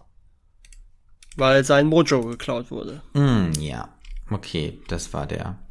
Und man sieht auch, der ist in 623 Kinos gelaufen. Das ist schon ziemlich viel. Äh, das ist nicht das Maximum, da geht noch mehr. Aber das ist schon, äh, sind schon Das einige. ist schon ordentlich, Das ja. ist ordentlich, ja. Äh, also ich, ich mag die Austin Powers Filme auch. Es ist zwar, es ist zwar alberner Blödsinn, aber es ist gut gemachter alberner Blödsinn. Ja, Und, ja. und ich habe jetzt auch die letzten Jahre einige Bond-Filme nachgeholt. Ich muss sagen, die treffen durchaus schon akkurat äh, den Blödsinn, den die Bond-Filme selber machen. Also das ist schon gar nicht so schlecht gemacht, auch als reine Bond-Parodie, unabhängig vom, vom Rest des Films. Das stimmt. Und was man vielleicht auch noch mal kurz äh, erwähnen kann, was ich so erstaunlich finde, ist, äh, dass, also das war ja eigentlich, die Austin Powers Filme waren ja eigentlich Mike Myers großes Ding, oder? Ja, wird Wayne's World? Anfang der 90er hat auch zwei Erfolg, war auch zwei Kultfilme. Das, äh, ja, ja, stimmt, äh, das, das war Anfang der 90er, genau. Und dann war, glaube ich, aber irgendwie so ein bisschen gefühlt, äh, also gut, er hat dann irgendwann mit Schreck ja irgendwie weitergemacht, so als äh, Sprechrolle. Ja. Ähm, und mir ist er dann halt, das fand ich halt so erstaunlich, dass, äh, dass er dann halt zum Beispiel bei auch so Filmen dann später wieder auftaucht, wie zum Beispiel Inglourious Bastards oder Bohemian Rhapsody. Mhm. Ne? Wo er ja, wo er ja ähm, äh, äh, äh, Wayne's World quasi ein bisschen auf die Sch oder auf Wayne's World anspielt. Ah, vielleicht ist er deshalb genommen worden auch, ne? Mhm. Gecastet. Ja. gut, okay. Aber ich muss auch sagen, ich finde, ähm, das ist halt auch irgendwie interessant. Ich glaube, dieser Austin Powers Humor ist halt, ich könnte mir vorstellen, dass der heute auch noch eine gewisse Bedeutung hat, weil der ja quasi eigentlich diesen ganzen Sexismus auch so auf die Schippe nimmt. Ähm,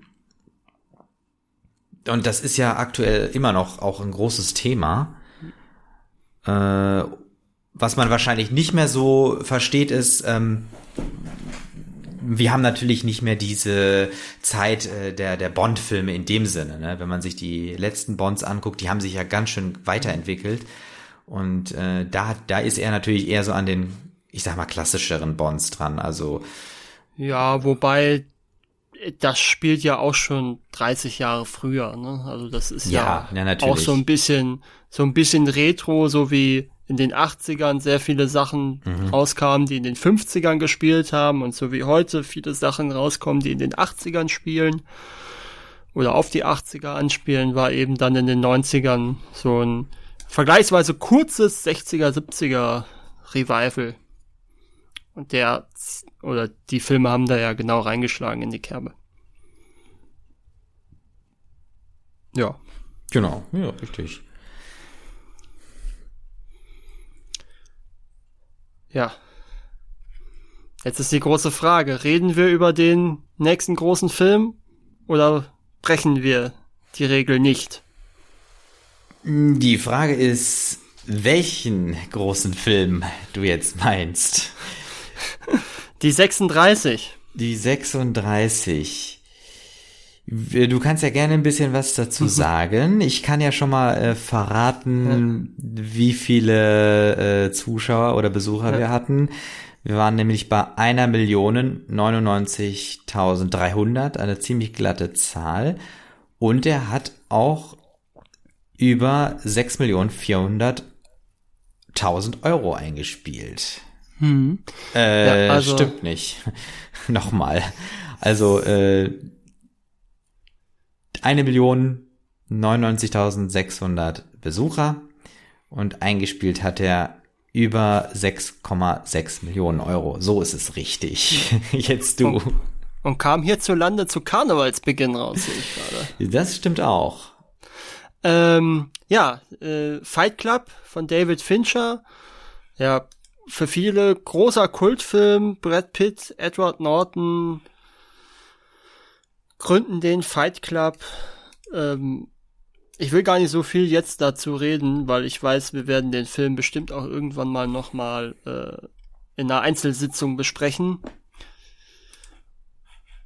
Ich finde es nur überraschend, dass ein Film, der eigentlich so beliebt ist und so bekannt und so groß ist, und auch ja Brad Pitt, Edward Norton, David Fincher als Regisseur ja auch alles große Namen sind, mit grad mal so etwas über einer Million Zuschauern, Platz 36, doch recht weit hinten liegt was ich mir eigentlich nur mit der Altersfreigabe erklären kann. Der Film ist, glaube ich, ab 18. Hm, das kann sein, ja. Und ähm, ich sag mal so, wenn der Film früher freigegeben werden wäre, dann glaube ich, wäre der auf jeden Fall in der Top 15 gewesen. Ja. Ähm, was habe ich hier noch? Ich bin mir nicht sicher, ob ich, ich weiß, was du noch immer letzt, ich weiß noch immer, was du letzten Sommer getan hast, gesehen habe. Ich habe den ersten auf jeden Fall gesehen davon. Aber ja. diese ganzen, äh, diese ganzen Scream-Epigonen, die ähm, dann in den 90ern und frühen Nullerjahren rauskamen, die verschwimmen dann auch im Laufe der Zeit, wenn man fünf, sechs Stück von denen gesehen hat, finde ich. Ja, das ist richtig. Äh, mir geht's ja ähnlich. Also ich, ich kenne viele Filme oft auch immer nur in den Parodien oder irgendwie in äh, Zitationen und so. Aber ich glaube generell, dass das auch so, das ist auch so eine Zeit der, neun, äh, der 90er gewesen, ne? Mhm. dass man da ähm, diese Art von äh, Horror hatte. So. Und vor allem auch die Art, sich über Horror lustig zu machen. Ich glaube, das würde heute so auch nicht mehr funktionieren. Ne? Also sozusagen, mhm. ich glaube. Ja, der letzte, der letzte Scary Movie ist auch schon ein paar Jahre her, ne? Ja, ich, ich meine. Ich meine, das haben die ja auch äh, bis in den Wahnsinn getrieben, wie viele Filme die da gemacht haben. Ja gut, aber ich fand, das hat schon immer gepasst. Da kam immer zu jedem großen, ähm, zu jedem großen neuen Horror-Trend kam dann einer dazu. Mhm. 2013 ist Scary Movie 5, sehe ich gerade. Oh, okay. Ach, das ist, ach so gut, das, das ist, ist, ist sechs Jahre her, ja. Aber ist eigentlich noch gar nicht so lang. Ich hätte da jetzt, ich hätte den jetzt eher 2010, 11 so geschätzt. Ja. Ah, okay, ich sehe aber auch gerade Teil 4, der war 2006, also da lagen dann schon sieben Jahre dazwischen. Naja. Dann ähm, haben wir die zwei ähm, Deutschen noch, ne? Hier ja. auf Platz 34 und 33. Ähm, einmal auf Platz 34 Amy und Jaguar von Max Ferberberg und den Buena Vista Social Club von Wim Wenders. Da muss ich jetzt echt mal ganz genau überlegen, ob ich den gesehen habe oder nicht. Ich kann es nicht sagen. Aber Wim Wenders ist natürlich auch ein Regisseur, der nicht unbedingt so einfache Filme macht, ne, würde ich jetzt mal sagen. Mm. Also das ist ja schon sehr anspruchsvoll. Und ich glaube, sein letzter Film war ja, glaube ich, ist aktuell der Papstfilm. Kann das sein? Das Wenn der von ihm ist, dann wird er das sein, ja. Ich weiß gar nicht, ob ja. der von dem ist. Also ich, ich gestehen. Ich finde, bei Wim Wenders äh, ist auf jeden Fall so, äh, der ist halt einfach biografisch auch inter interessant. Mhm. Ähm, weil der auch, glaube ich, so, so, so, so eine eigene Beziehung zu Kirche und Religion und Glaube und so weiter hat. Und ich mhm. finde interessant, äh, ja, dass er dann auch, ähm, ich glaube, er wurde sogar angefragt, ob er nicht den Papst Franziskus Film machen wollte. Und dann hat er den gemacht. Ja, warum ja. auch nicht? Ja, genau. Ja. Ja. Richtig. Aber sonst würde ich sagen, äh, schreiten wir vorwärts, ne? Wenn du noch was hast. Ja, also Deep Blue Sea, einer der schlechteren High-Filme, sage ich jetzt einfach mal so, ohne da jetzt weiter ins Detail gehen zu wollen. Verlockende Falle ist auch so ein Film, der gefühlt alle acht Monate auf Kabel 1 oder so kommt, den ich auch tatsächlich einmal gesehen habe. Hm. Ähm, das ist Sean Connery und Catherine Zeta-Jones sind so ein Einbrecherpärchen. Ich weiß gar nicht mehr, irgendwie ein, ich glaube, sie ist in Wirklichkeit eine Agentin, die ihn verhaften soll. Und ja, ist alles, ist alles nichts halbes und nichts Ganzes, kann man mal gucken. Ist jetzt aber auch nichts, wo man jetzt was gesehen haben müsste. Ja, okay. Ja. Also wenn er bei einer der fünf Millionen Wiederholungen kann man mal reinsappen, aber. Okay, okay. Es, wir sind ja auch immer froh, wenn es ein paar Streifen gibt, die man nicht gucken muss, ne, weil wir ja sowieso schon so viele Filme haben, die man ja. anschauen und besprechen muss. Ja. Gehen wir in die Top 30. Total gerne. Und zwar sind wir jetzt mittlerweile bei einer Million 270.000 Zuschauern angelangt. Und wir sehen auch, dass die äh, Anzahl der Kinos, äh, in denen die Filme gezeigt werden, doch auch schon sehr hoch sind. Wäre natürlich jetzt mhm. mal an der Stelle auch mal interessant zu wissen, wie viele Kinos es überhaupt in Deutschland im Jahr 1999 gibt, die auch hier erfasst sind. Ähm, ja. Aber das können wir natürlich also, nicht. Sagen. Also wenn ich, wenn ich jetzt einfach mal schon mal hochscrolle auf die Eins, da, die lief sogar in einer vierstelligen Anzahl. Also Stimmt. die lief, die lief wahrscheinlich in jedem, in jedem umgebauten Dorfladen. Ja, richtig. So. Und noch schnell ein Kinosaal äh, provisorisch eingerichtet. Also die, die alte Scheune noch umgebaut, schnell. Ja. Also, ich pick mir jetzt einfach mal einen raus. Wenn du gleich auch ja. noch einen hast, kannst du ja, ja. auch noch einen äh, dann dazu nehmen. Und zwar haben wir hier auf Platz 27 mit einer Million 404.000 Besuchern Blair Witch Project. Mhm. Das nämlich ist auch ein total spannendes Projekt. Und zwar, äh, wenn ich mich richtig erinnere, also ich kann mich auch nicht ganz an die Handlung erinnern, aber ich weiß zumindest, dass dieses, deswegen auch Project im Namen, dass das im Prinzip der Film war mit den geringsten Investitionskosten und irgendwie der äh, erfolgreichsten Ausbeute, weil er nämlich im Prinzip eigentlich mit Konsumerkamera gedreht wurde. Mhm. Das war, ist Horror, glaube ich. Ja, ja. Und äh, deshalb interessant, weil das einfach total unprofessionell äh, produziert war. Ja. Also das war so, das sollte so irgendwie so was Dokumentarisches sein. Ähm, und irgendwie hat das funktioniert. Ja. Und er hat seine Ursprünge im Internet äh, irgendwie. Also das ist so, ne, das ist sowas, was ja, so. Ja, nee, nicht ganz. Das ist ja schon Teil der Marketingkampagne gewesen, dass sie diese Homepage gesetzt haben, wo das angeblich, wo auf die vermeintlich wahre Geschichte rekurriert wird, die im Film mhm. spielt. Aber das ist mhm. Teil der Marketingkampagne gewesen, mhm. dieser Homepage. Also das, äh, das haben die ganz geschickt gemacht, tatsächlich ja, mit richtig Guerilla-Marketing im Internet, als wahrscheinlich dann einer der ersten Filme tatsächlich. Mhm, genau, richtig. Äh, richtig, also irgendwie, äh, ach genau, ich glaube, die Idee ist so ein bisschen, dass man, man will einen Dokumentarfilm halt über die Blair Witch äh, machen und äh, es ist, also es wirkt nicht wie ein Spielfilm, ne? Ja, deswegen, das macht das ja. Ding so interessant. Ja, ja. interessant. Also vielleicht, ähm, weil die Umstände von diesem äh, Projekt äh, so interessant sind, ähm, kann man das vielleicht auch mal äh, gucken. Aber weiß ich nicht. Mhm. Ne, Wäre ja mal zu überlegen. Also ich finde ihn jetzt nicht so dolle, muss ich sagen. Aber ich bin auch kein Freund von diesem ganzen Handkamera Shaky Cam Gedöns. Mhm. Also das finde ich sieht nicht so gut aus. Nee, das ist richtig. Man muss auch äh, dazu sagen, dass Handkamera, also wackelnde Kamera ist äh, auch eine sehr, sehr anspruchsvolle Kamera. Das muss man schon können und muss man Ja. auch wissen, wann es Sinn macht, das einzusetzen. Ja, und Ja. ich habe das Gefühl, das haben viele nicht, die solche Filme drehen. Das kann sein, ja. Also ich finde die einfach nur oft unübersichtlich und obwohl ich die, die, das Ende durchaus auch gruselig finde von Blair Witch Project.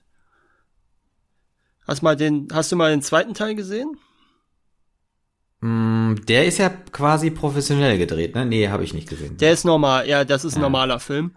Äh, Anführungsstrichen normaler Film, der ist Ja. aber furchtbar schlecht, weil der so gefühlt überhaupt nichts mehr mit dem zu tun hat und äh, so das einzige Gimmick, was der hatte, rausnimmt und einfach nur ganz schlecht ist mit so ganz furchtbar platten Figuren, irgendwie so eine so ein Gothic-Mädel, was wirklich so eins zu eins äh, die, die billigste Klischee-Blaupause ist runtergerissen und Ja. völlig bescheuerten Twist am Ende, der Also ich- total blöde war. Ich sehe hier auch gerade, dass Blair Witch 2 äh, auch die Goldene Himbeere als schlechteste Fortsetzung gewonnen hat.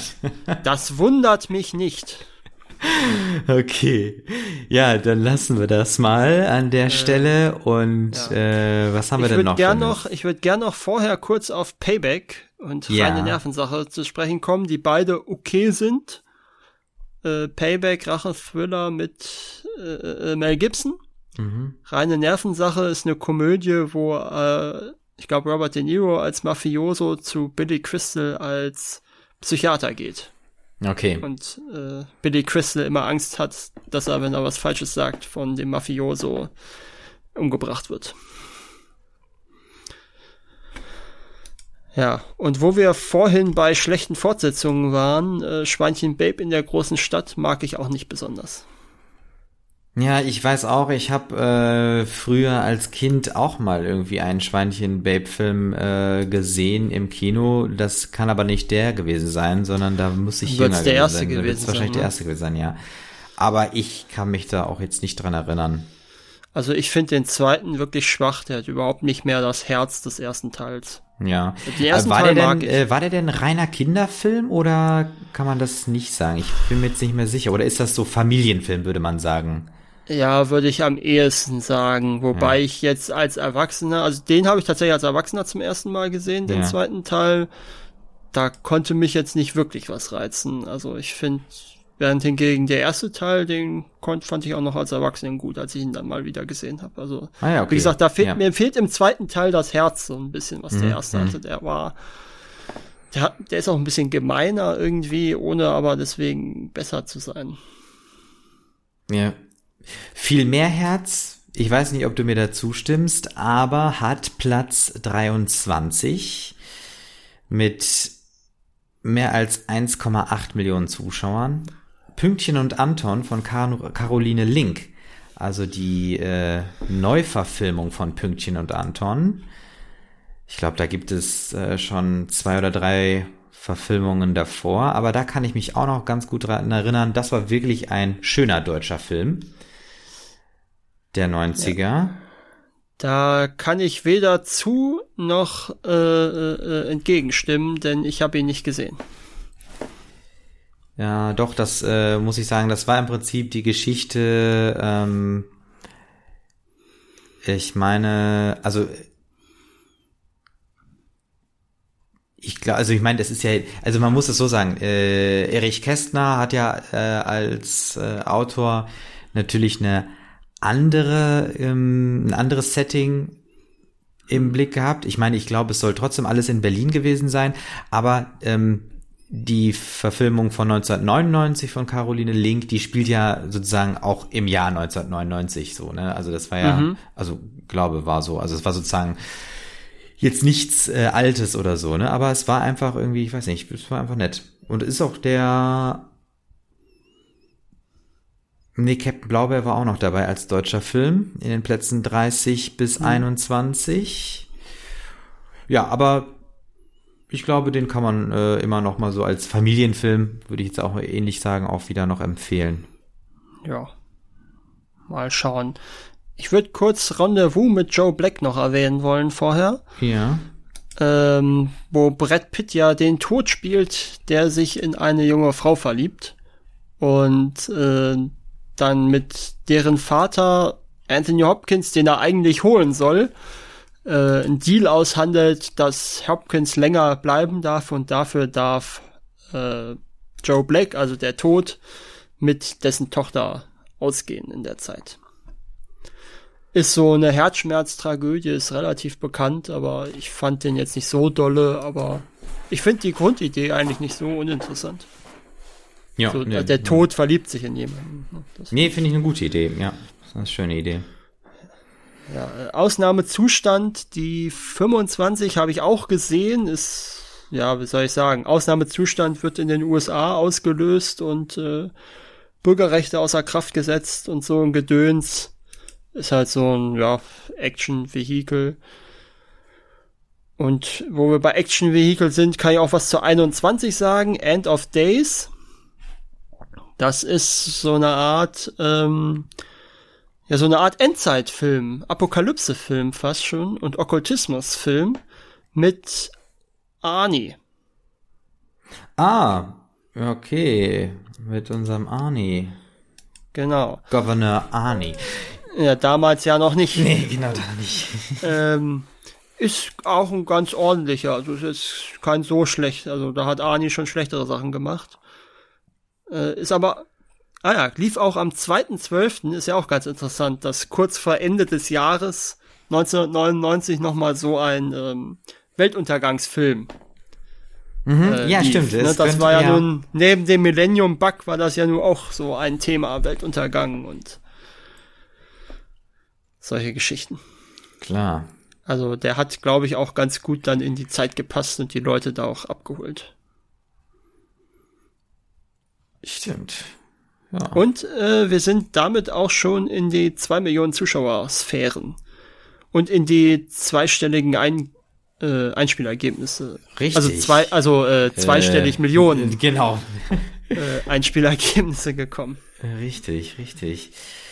Und ähm, wir können uns die, wir sind quasi in den Top 20 würde ich jetzt ja. mal sagen. Ne? Also Platz ja. 20 sind wir halt bei 2.112.000 Besuchern.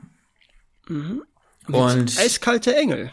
Genau, von Roger Campbell. Den ich tatsächlich auch ganz gerne mag. Ist so eine Adaption von Gefährliche Liebschaften. Also es geht um zwei ähm, zwei Halbgeschwister, Sarah Michelle Geller und Ryan Filippi, die furchtbar reich sind, furchtbar böse und furchtbar gelangweilt und deswegen ähm, wetten sie darum, Entschuldigung, dass Ryan Filippi die ja irgendwie die neue Mitschülerin, glaube ich, ist sie, also so ein so ein kleines Mauerblümchen auch, gespielt von Reese Witherspoon, äh, verführen und ins Bett kriegen soll und wenn ihm das gelingt, dann darf er auch mit Sarah Michelle Geller ins Bett steigen. Ah ja. Okay. Also so ein bisschen, äh, ja, Erotik-Thriller ist, glaube ich, zu viel gesagt, vor allen Dingen, wenn man das Alter der Figuren bedenkt, aber mhm, mhm. ähm, ja, aber es geht so ein bisschen in die Richtung. Alles klar, ja. ja. Aber es ist wirklich ein guter Film, kann man sich äh, sehr gerne auch mal angucken. Sind ja auch drei durchaus gute Schauspieler da, die die drei Hauptrollen spielen. Ja. Dann würde ich mich mal gerade wieder zumindest mhm. um mhm. einen der beiden deutschen Filme, die in diesen äh, ja. ähm, letzten, äh, in diesem letzten Zehnerschnitt äh, hm. sind. Insgesamt haben wir noch äh, drei deutsche Filme überhaupt in den Top 20. Also das sollte man vielleicht ja. an der Stelle auch nochmal erwähnen. Ne? Also drei also, deutsche Filme in den Top 20. Wobei ich, wobei ich ja eigentlich nur zwei nehmen würde. Also ich meine, der Zehner, das ist wahrscheinlich eine deutsche Co-Produktion, da lief ja. wahrscheinlich deutsches Geld dran, aber den würde ich jetzt nicht unbedingt als deutschen Film Das äh, stimmt, das stimmt, das stimmt. Aber auf wen ich ja hinaus will, und da willst du mir zustimmen, dass das schon eine sehr deutsche Produktion ist, und zwar Platz 14 mit 2 Millionen 778.700 Besuchern, also wirklich äh, sehr stark Besuch und vor allen Dingen auch über 14 Millionen Euro Einspielsumme. Werner Volles Rohr, also wirklich auch so geschrieben von Gerhard Hahn. Mhm. Ähm, die Werner-Filme, muss ich sagen, waren auch immer sehr unterhaltsam, hm. hatten witzige Musik und auch immer diesen, diesen norddeutschen Touch da drinnen, ne? Und äh, ja. auch so ein bisschen äh, dieses deutsche Ausbildungssystem ne, mit Meister und Lehrling und so. Und hm. äh, das ist einfach irgendwie was ganz eigenes und äh, ja. cool, dass äh, so ein Cartoon, sagt man Cartoon, ähm, ja, ist es ja. Im Prinzip genau, dass so ein Cartoon auf Platz 14 dabei ist als äh, ja, zweitdeutscher, zweit hm. meistbesuchter Film mit deutscher Beteiligung oder deutscher Produktion, hm. ja. Lief ja auch in sehr vielen Kinos mit 879. Das muss man auch sagen, ja. ja. Ist das denn ich, dann der letzte Werner? Oder warum ist der Ach. so erfolgreich? Das ist so, das frage ich mich jetzt gerade, ne? Puh, das ist, das muss man nachgucken. Das kann ich dir jetzt so aus dem Stehgreif auch nicht sagen. Ich muss auch gestehen, so die späteren Filme, die, da habe ich auch längst nicht mehr alle gesehen von. Äh. Also es ist, also Volles Rohr ist auf jeden Fall der dritte Kinofilm. Mhm. Da haben wir's. Werner. Filme. Äh, nee, es 2003 kam noch Gekotzt wird später und 2011 kam noch Eiskalt. Oh, ja. Hm. Und 96 war Das muss kesseln und 90 war dann Beinhard. Okay, also die haben äh, schon lange äh, Zwischenphasen, ne, bevor ein neuer Film kommt. Ja gut, ich meine, das ist ja jetzt auch hierzulande nicht so wie jetzt in Amerika, wo du die großen Studios hast mit mhm. Disney und so, wo 10.000 Zeichner sind. Ja, das stimmt schon. Sondern, ja. ja, äh, ich würde noch einen Platz runtergehen. Ja. Und da würde ich noch einen draufsetzen. Das ist nämlich nicht nur eine deutsche, sondern eine deutsch-deutsche Produktion. Mhm. Sonnenallee. Äh, den habe ich tatsächlich auch diese Woche noch gesehen. Ah äh, spielt äh, in der DDR in den 70ern in der Sonnenallee. Das ist eine Straße, durch die die Berliner Mauer ging. Ja. Und ähm, ja, es ist im Prinzip so ein kleiner Zusammenschnitt von einer Jugend in der DDR, wie man mit was man sich auseinandersetzen musste, was für Probleme man bekam, sobald man englische Musik hörte, äh, wie das mit der, und natürlich so die allgemeinen Sachen, Liebe, Freunde, Eltern, ja. Also, und eben der ganze DDR-Wahnsinn noch obendrauf. Mhm. Ist so für mich in der Erinnerung nach so das erste große Ostalgiestück, was es gibt. Wenn man jetzt Go Trabi Go, würde ich da nicht unbedingt mit zuzählen. Ähm, habe ich auch noch relativ in Erinnerung, dass da dass da eine relativ große Werbekampagne für den Film gefahren wurde. Und das ja auch scheinbar einigermaßen erfolgreich, ne? Wenn wir uns mhm. äh, im Platz 15 der deutschen Kinocharts aus dem Jahr 1999 wiederfinden. Ja. Ähm, ich weiß nicht, ob du was zu Wild Wild West sagen möchtest oder kannst. Will Smith Film. Nö, nö. Ja, ist auch, ist halt ein Will Smith Film, aber ist jetzt, glaube ich, nicht so groß besprechenswert. Finde ich jetzt nämlich auch nicht so dolle. Eine wie keine möchte ich noch erwähnen als weitere Teenie Romcom, die ich auch gesehen habe, die jetzt auch nicht so berauschend ist, wo es glaube ich darum geht, dass ein Typ, ich glaube, was wäre es, Freddie Prince Jr. macht aus dem Mauerblümchen äh, das ein Mädel, mit dem alle äh, oder dem alle hinterhersteigen wollen. Mhm, okay, ja. Äh, aber wollte ich nur noch mal erwähnen, dass man sieht, wie viele von diesen Filmen auch dabei sind. Das ist ja jetzt schon der dritte oder vierte, den mhm. ich dazu erwähne. Mhm. Ja, Rush Hour. Äh, Jackie Chan, Chris Tucker als Polizisten. Ich muss sagen, ich finde den Film eigentlich auch ehrlich gesagt gar nicht so dolle. Shakespeare in Love haben wir noch. Das war, glaube ich, der große Oscar-Abräumer in dem Jahr. sollte man vielleicht erwähnen. Äh, ich glaube, glaub, du hast recht. Äh, bester Film, ne? Mhm, mhm, das kann sein, ja. ja. ja. Auf Platz 12 sollte man, denke ich, auch mal erwähnen. Fand mhm. ich persönlich auch nicht so dolle. Ja. Sieben Oscars, also okay, ja. ja Doch, äh, dann, dann wird's dann bester Film auch? Äh, bester Film, genau. Bester Film. Ja, ja. Äh, und insgesamt halt äh, sieben Oscars. Also das ist schon stark. Dann glaube ich, war ich mit meiner äh, Bezeichnung nicht so ja. falsch. Gut, dass du den erwähnt hast nochmal. Ja. Ja. Äh, E-Mail für dich ist, glaube ich, so eine, so eine, so eine Adaption von irgendeinem älteren deutschen Roman, wo es ja, wo es darum geht, dass Tom Hanks als großer Kettenbesitzer den kleinen Buchladen von Mac Ryan kaufen will und eigentlich so ein fieses Ekelpaket ist und äh, die beiden sich dann aber über E-Mails, also über anonyme E-Mails kennenlernen und ineinander verlieben. Ist jetzt aber auch nichts, was ich behaupten müsste, dass man gesehen haben müsste. Mhm, ja, aber äh, wir ja. sehen ja wieder, dass, dass solche Sachen, äh, dieses leichte, romantische oder Beziehungsfilme äh, mhm jetzt ja auch schon mehrfach aufgetaucht sind in dieser ja. Top-Liste. Ne? Also das ist ähm, scheinbar da sehr gut, äh, hat da sehr gut funktioniert ja. in dem Jahr auch. Und äh, Tom Hanks und äh, Meg Ryan hat ja durchaus auch eine gewisse Star-Power gehabt an der Film. Genau, das hat dem Ganzen nicht unbedingt äh, schlecht getan. Dann lass uns doch jetzt diesen Schritt wagen in die Top 10. Ja. Wir äh, sind also bei über 3.568.000 Besuchern und haben auch die ganz hohen zweistelligen Millionenbeträge. Ja. Also ich muss tatsächlich jetzt äh, einwerfen, ich habe alle zehn gesehen. Also ich könnte jetzt über jeden reden. Ähm, äh, du musst mir sagen, wo du einsteigen würdest.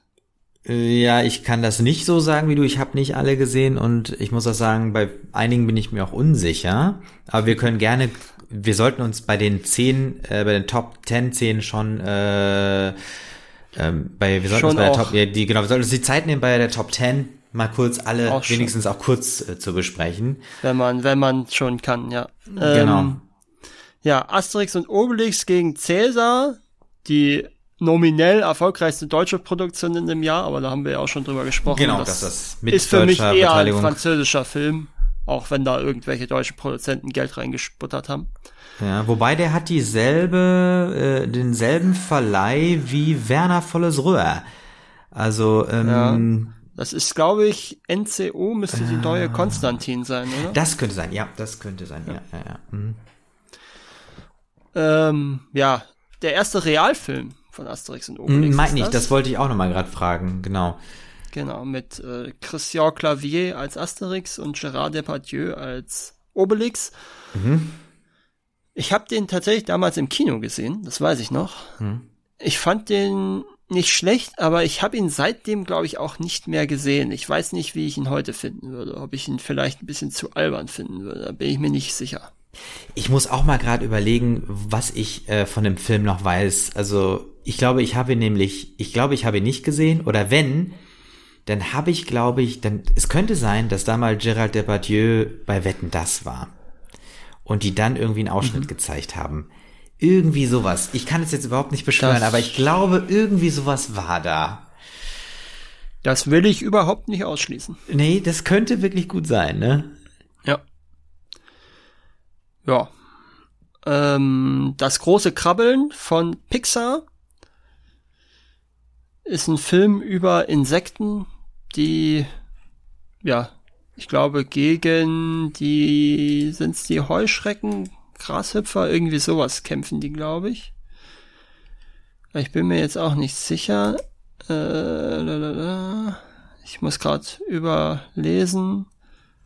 Doch, Grashüpfer sind's. Ähm, weil die Ameisen quasi den Grashüpfern immer ihre Vorräte geben müssen. Mhm. Und deswegen äh, kämpft dann eine tapfere Ameise mit einem ganzen Zirkus von, also einem echten Zirkus tatsächlich, von äh, Marienkäfer und Raupe und ich weiß gar nicht, was da noch alles dabei ist. Ja, ist ein solider Film, aber ich muss gestehen, für einen Pixar-Film fand ich ihn eher schwach.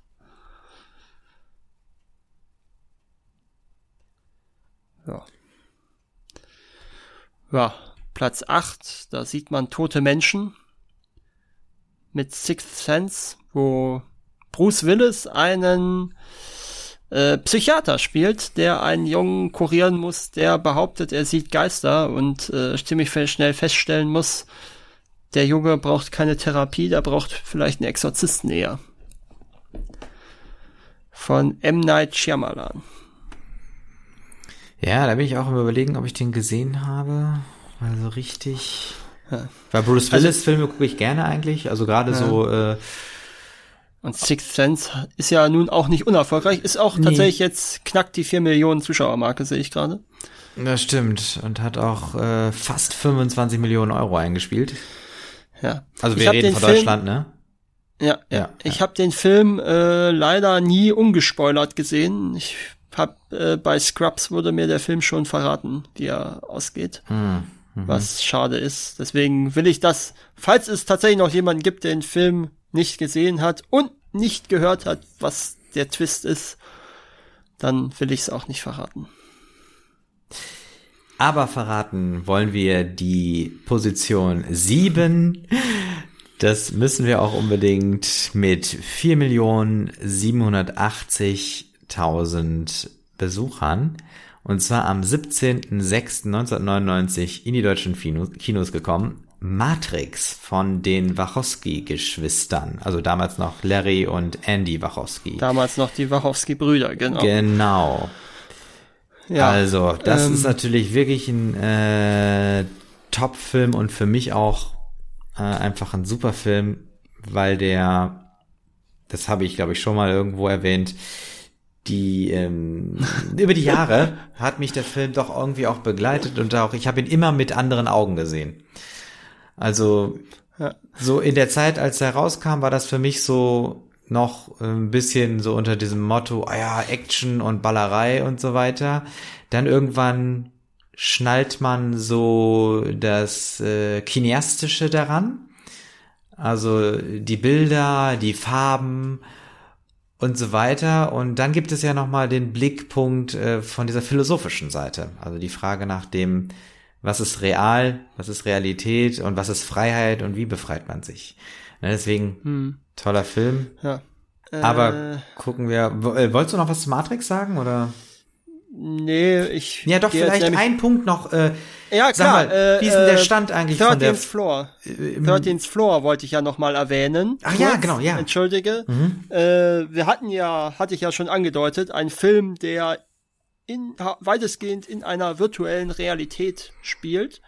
Und Matrix ist ja nun auch ein Film, wo es speziell um eine virtuelle Realität geht, auch wenn da die Menschen das nicht wissen. Wobei da auch die ähm, in 13th Floor, wenn ich mich recht entsinne, wissen die ähm, die die die NPCs sozusagen, also die ähm, die vom Computer erschaffenen Figuren in dieser virtuellen Realität auch nicht, dass sie nur virtuell sind. Also da gibt es durchaus Anknüpfungspunkte und das scheint ein Thema gewesen zu sein, was durchaus in der Luft lag damals. Und wenn ich sehe, dass Matrix im Juni rauskam und 13th Floor im November, dann wundert es mich auch nicht, dass da die Zahlen so auseinandergehen, weil wahrscheinlich dann alle schon Matrix gesehen hatten und äh, 13th Floor dann nur für einen müden Abklatsch gehalten haben. Okay, ja, verstehe. Und ich glaube, Matrix 4 ist auch noch nicht so ganz klar, ob das was ist oder ob das nur irgendwie gerüchtmäßig ist. Da bin ich gerade auch nicht auf ja. dem aktuellen Stand. Das werden wir ja, sicherlich irgendwann sehen. Ja, da gab es irgendwas, aber irgendwann wird es da wohl mal Klarheit geben. Mm, ja, es soll wohl offiziell sein, dass Matrix 4 kommt. Ja, schauen wir mal. Aber also, gut, da müssen wir mal gucken, was das bringt. Solange solange es kein echtes Poster und einen Trailer gibt, glaube ich, glaube ich nichts. Nix. Genau. Oder Setfotos zumindest. Das stimmt. Ja. Äh, ähm. die Mumie. Ja, Platz 6. Äh, das Remake von den äh, alten Mumie-Filmen tatsächlich mit Brandon Fraser jetzt in der Hauptrolle die ja nicht unerfolgreich waren. Hier Platz 6 und ähm, drei Fortsetzungen und ein Spin-off, glaube ich, hatten. Wenn ich es richtig im Kopf habe. Scorpion König ist ja auch, äh, oder Scorpion King ist ja auch irgendwie so eine Mumie-Spin-off, wenn ich es richtig verstanden habe immer. Ähm, fand ich einen soliden, mittelmäßigen Actionfilm, aber im Gegensatz zum Originalfilm aus den 30ern kein Horrorfilm.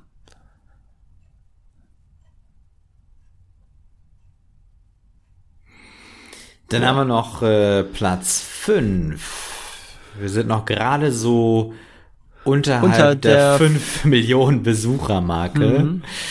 Äh, die Braut, die sich nicht traut, von Gary Marshall. Ja, mit einer Romcom mit Julia Roberts und Richard Gere von Gary Marshall. Äh, Wem das nix sagt, diese Kombination, das ist auch die Kombination, die für Pretty Woman steht, einem der erfolgreichsten Filme der 90er, glaube ich, hierzulande und äh, dem Topfilm des Jahres 1990. Und äh, da ist es dann auch nicht verwunderlich, dass sich die drei dann gedacht haben, wir machen mal noch einen Film. Diesmal ein bisschen anders. Diesmal ist es, äh, dem Film geht es darum, dass äh, Julia Roberts in so einem kleinen Ort oder in so einer Gegend dafür bekannt ist, dass sie reihenweise Männer vorm Altar stehen lässt. Deswegen ist sie die Braut, die sich nicht traut. Oder mhm. Runaway Bride ist sie, glaube ich, im Original. Mhm. Man sieht ja auch hier aus dem Cover, wie sie sich im Hochzeitskleid die Laufschuhe anzieht. Ja. Und ähm, äh, Richard Gere ist ein Reporter, ich glaube sogar aus New York oder aus Boston, der sich da so ein lustiges Provinzthema angeln will und äh, natürlich mag sie ihn zuerst nicht und am Ende äh, Happy End, bla bla bla. Ja, ich glaube, da kann man auch nicht spoilern ja, bei ja, dieser Art also, von Film. Äh, ja. Ja, also ich find's eigentlich, ich find's eigentlich tatsächlich ein bisschen traurig. Der Film an sich ist auch nicht besonders gut. Aber ich find's eigentlich ein bisschen traurig, dass so ein offensichtliches Ding, oh, wir machen mal so wieder den Erfolg von Pretty Woman, auch noch belohnt wird. Weil ich das eigentlich so ziemlich dreist finde. Ja gut, aber du weißt ja, wie das ist, ne? Dinge, die funktionieren, ja, ne, die, die, die macht man. Aber ich weiß ganz genau, was du meinst. Das ist so dieser Kampf zwischen ähm, die Wahl zwischen Kunst und Kommerz eigentlich, ne? Also ja, das ist halt, das ist halt kein das klingt jetzt blöd, kein künstlerisches Produkt, sondern das ist mhm. halt ein Ding, was wirklich so funktioniert. Am Reißbrett, das ist ein Ding, was am Reißbrett einfach entworfen ist. Mhm. Mhm. Ja. Ja, natürlich, klar. Ja. Äh, die Welt ist nicht genug. Genau. Wir sind bei der, 5 Millionen Besuchern. Der letzte Bond-Film des 20. Jahrhunderts.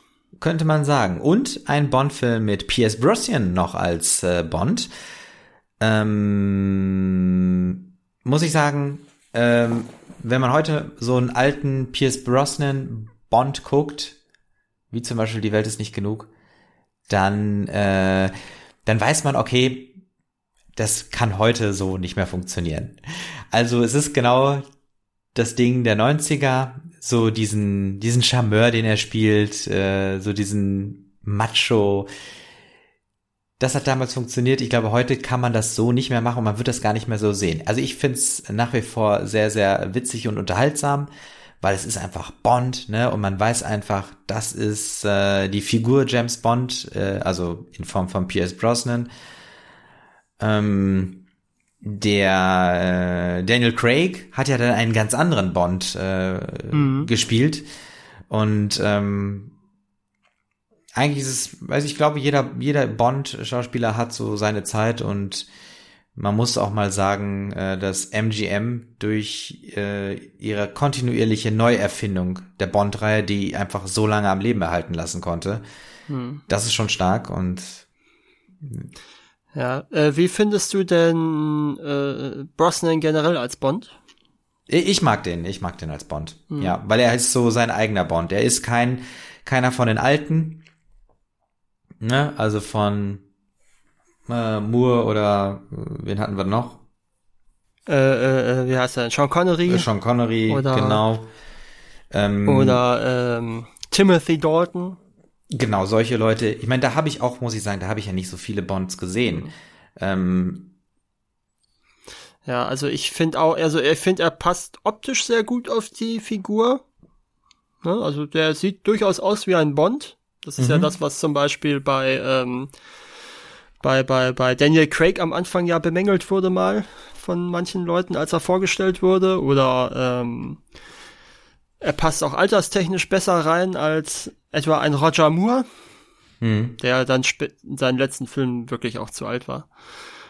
Äh, ich finde auch, er ist, du sagtest gerade Macho, aber ich finde, er ist nicht so schlimm wie zum Beispiel Sean Connery, der in seinen Filmen ja teilweise schon fast misogyn agiert.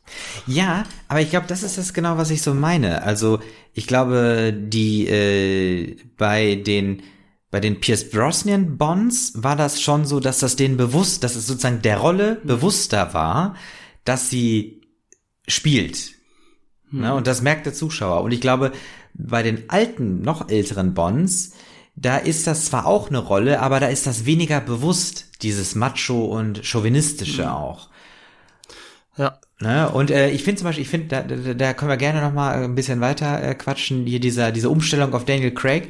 Ich muss sagen, als dann der äh, Casino Royale, mit dem hat er ja angefangen, äh, der Daniel Craig, ähm, das, den Bond zu übernehmen. Und ich glaube, das muss, äh, der kam irgendwie, müsste 2008 oder so kam der, glaube ich, aus. Also irgendwo, irgendwo da dann in dem Bereich. Und ich muss sagen, ich fand es, ich fand, die haben den richtig gut rausgesucht, weil du musst, äh, du, du kannst nicht nach einem Nachfolger suchen, sondern du musst mhm. überlegen, wie kannst du diese Serie weiterführen. Ne? Und genauso mhm. wie die äh, irgendwann Pierce Brosnan äh, gewählt haben, haben sie jetzt halt äh, den Daniel Craig gewählt und ich glaube, das ist eigentlich auch das Erfolgsrezept, wenn man so eine Serie fortführen will. Ja. Ähm, ja, also ich persönlich finde, wie gesagt, ich finde Brosnan durchaus einen guten Bond, aber er hat das Pech, dass seine Filme so durch die Bank mit für mich die schlechtesten Bond-Filme sind. Hm. Das ist so ein bisschen das, das Pech, was er hat, weil er an sich in besseren Filmen wäre, glaube ich, auch wirklich äh, richtig gut. Aber ich finde es ja auch ganz interessant, dass wir jetzt äh, ewig über Brosnan und über Bond und über alles Mögliche gesprochen haben, aber nicht über diesen konkreten Film jetzt. Das ist schon bezeichnet. Ja, ja, genau. Äh, das ist der mit Sophie Marceau und Denise Richards die in diesem Film das Bond, die Bond Girls sind und die äh, Denise Richards hat den schönen Namen Dr. Christmas Jones. Ja. Was vielleicht so einer der furchtbarsten Bond äh, Girl Namen überhaupt ist. Ich weiß nicht, wie du das siehst, aber ja, da habe ich mir noch gar keine Gedanken äh, drüber gemacht. Aber also ich muss, aber ich muss, also eine Figur, die Christmas Jones heißt, kann ich schon nicht mehr ernst nehmen. Ich weiß nicht, wie du das siehst, aber äh, da fehlt es mir dann wirklich, dass ich die Figur überhaupt noch ernst nehmen kann, wenn sie schon so einen albernen Namen hat. Und als Nuklearwaffen-Expertin kann ich sie dann schon dreimal nicht mehr ernst nehmen. Ja, äh, ich, ich, da, da, vielleicht waren die da äh, mit den Bond-Filmen schon zu sehr in Richtung auch äh, albern unterwegs. Das ja, kann natürlich ja. sein, ne? Aber ja. vielleicht war das auch die Zeit, ne, wo das irgendwie kam. 90er, ich meine, ne? wenn du dich mal überlegst, äh, die Gadgets von seinem Wagen und sowas, ne, das ist ja diese Art von Technik, das ist ja eigentlich, eigentlich ist das ja eine Persiflage an die alten Bonds. Ne, an Q und so weiter. Im Prinzip parodiert sich die Reihe ja selbst. Und ich glaube, das ist so das, wovon auch Bond lebt.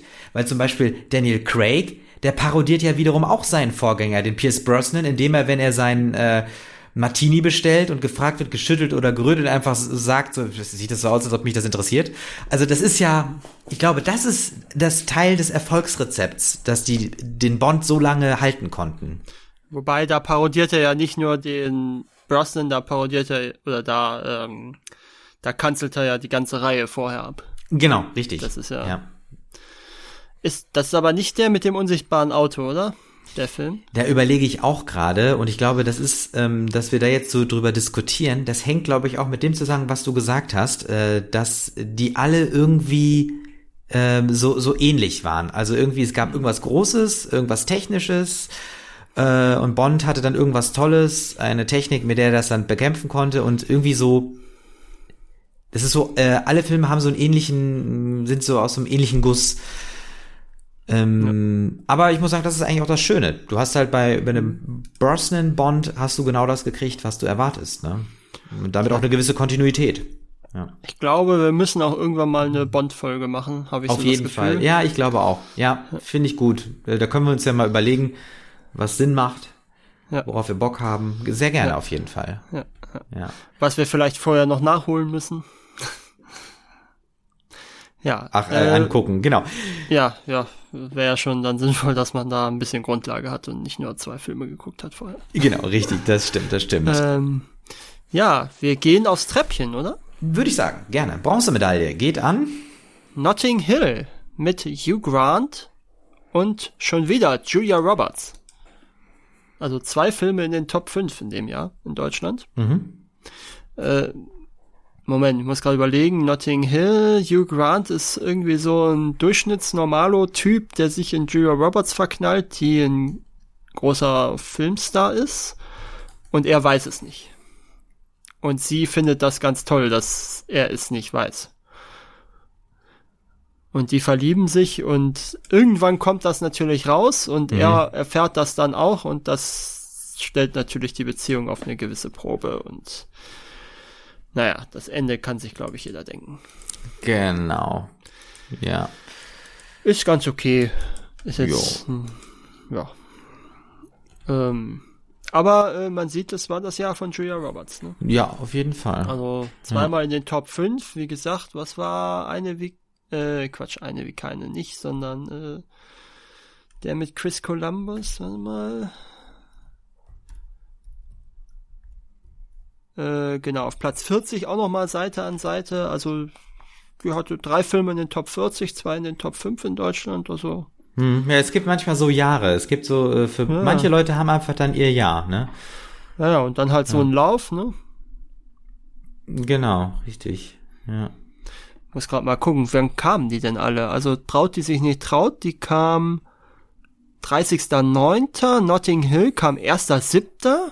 Also Boah. knappe drei Monate vorher, also. Ja, das ist, aber gut, man weiß ja mal nicht, äh, wie das ist mit den deutschen Veröffentlichungsterminen, ne? Ja, aber gerade das finde ich ja so überraschend, weil äh, da hätte ich jetzt gedacht, also wenn die jetzt irgendwie no, im, im November und im Januar rausgekommen wären, hätte ich gesagt, okay, aber dadurch, mhm. dass die ja so knapp hintereinander rauskamen und beide so viele Leute gezogen haben, da hätte ich ja eher gedacht, dass dann die Leute gedacht hätten, oh nee, ich ja schon Julia Roberts Film, das muss ja gut, vielleicht haben die ja nicht äh, aufgrund von äh, Julia Roberts die Filme so äh, platziert, sondern aufgrund was anderem. Also weiß ich nicht da ist ja immer irgendwie Kalkül mit dabei, ne? Wann ja, ja, man welchen Film wie rausbringt. Finde ich trotzdem ähm, überraschend. Du hast recht, auf jeden Fall, auf jeden Fall. Ja. Ja. Ja, dann haben wir immer noch, haben wir schon wieder einen Karnevalsfilm, ne? Ja. Äh, der Disney-Film in diesem Jahr, Tarzan. Mhm, auf der Platz zwei mit über 5,6 Millionen Besuchern. Mhm.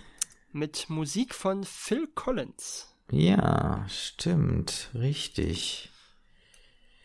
Ich muss sagen, ich habe ihn vor ein paar Jahren auch mal gesehen, ich habe ihn damals nicht gesehen. Ähm, ist ein solider Disney-Film, aber ist jetzt für mich keines der ganz großen Highlights, muss ich sagen. Ich glaube, ich habe ihn einfach nicht gesehen. Kann ich einfach nicht sagen. Ich weiß mhm. es nicht. Sagt mir nichts. Ja.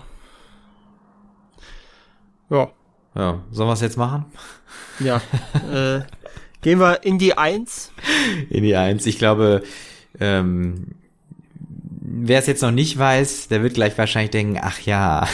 ja, wer nicht mitliest, äh, ein Film, dem man, glaube ich, nicht entkommen konnte im Jahr 1999. Richtig, ja, und den habe ich auch wirklich im Kino gesehen. Da bin ich mir mhm. sehr, sehr sicher. Ich weiß zwar nicht mehr, ob das nicht irgendwie eine Geburtstagsparty oder sonst irgendwas war oder ob ich eingeladen war, ich weiß es nicht mehr genau, aber den habe ich im Kino gesehen. Ja, der einzige Film, der in wirklich 1005 Kinos lief in Deutschland. Genau. Und der über 8 Millionen Besucher hatte. Also auch nochmal einen deutlichen ja. Abstand zu Platz 2, ja. der also, ja nur 5,6 hatte. Ja, also zweieinhalb Millionen mehr nochmal draufgepackt. Ja, ungefähr. richtig. Und auch über 51 Millionen Euro eingespielt hat. Ja. Also äh, so dunkel ist, ist, das alles nicht, ne? So zumindest ja. von den Zahlen her. Dann äh, nennen wir den Titel jetzt einfach mal äh, Episode 1 von Star Wars, die dunkle Bedrohung. Genau, George Lucas äh, hat mal wieder nachgelegt. Das ist ja die, äh, die erste Folge oder der erste Film von der Prequel-Reihe. Mhm. Und ich muss auch sagen, das war sogar auch mein erster Star Wars-Film, den ich überhaupt gesehen habe. Ja, also ich habe erst so mit Mitte 20 Star Wars gesehen, da habe ich aber mit den alten Filmen tatsächlich angefangen. Auch natürlich in dem Wissen, dass äh, alle Leute sich über die Prequels immer auskotzen. Aber da muss ich auch mal kurz noch mal was, was, was zu sagen. Ich, ich finde dieses, also dieses prinzipielle, ähm, sage ich mal, sich beschweren über Prequels und Sequels und dann äh, auch Remakes. Ähm, es ist völlig klar, mit dem Film, mit dem man in Berührung gekommen ist und mit dem man ein zum Beispiel auch ein Kinoerlebnis oder ein Erst Schauerlebnis hat, natürlich eine viel engere Bindung hat als äh, andere Filme, aber daraus dann immer so eine Pauschalisierung zu machen, nur das Alte ist das Wahre oder äh, wie auch immer, das finde ich, das ist immer so, so oft pauschal gedacht. Ich finde, hm. jeder, jeder Film hat irgendwo äh, so seine Stärken und Schwächen ähm, und er sollte auch individuell betrachtet werden. Hm? Und ja, ich muss äh, zum Beispiel sagen, was mir bei Star Wars Episode 1, die dunkle Bedrohung, unfassbar gut gefällt, ist zum Beispiel Hugh McGregor natürlich. Liam Neeson, diese Kombination gefallen mir einfach als Obi-Wan und äh, Qui-Gon Jinn total gut. Und man muss auch sagen, zum Beispiel Star Wars, die Episode 1, die hat einfach nochmal, die ist einfach eine eigene Reihe auch. Ne? Die, die soll nicht einfach nur den alten Charme von Star Wars äh, also vom Krieg der Sterne wiedergeben, sondern das soll einfach auch nochmal was eigenes sein. Wenn man sich zum Beispiel auch mal dieses Podrennen anschaut, was für ein liebevoller Sound dort verarbeitet wurde, also durch diese Podracer-Motoren, das ist schon ziemlich cool gewesen. Also ich muss äh, dem dem Anfang deiner Tirade muss ich dann doch mal kurz zustimmen. Auch ich bin auch kein Freund davon äh, Remakes oder Fortsetzungen jetzt einfach nur weil sie, sie Remakes oder Fortsetzungen sind zu verdammen.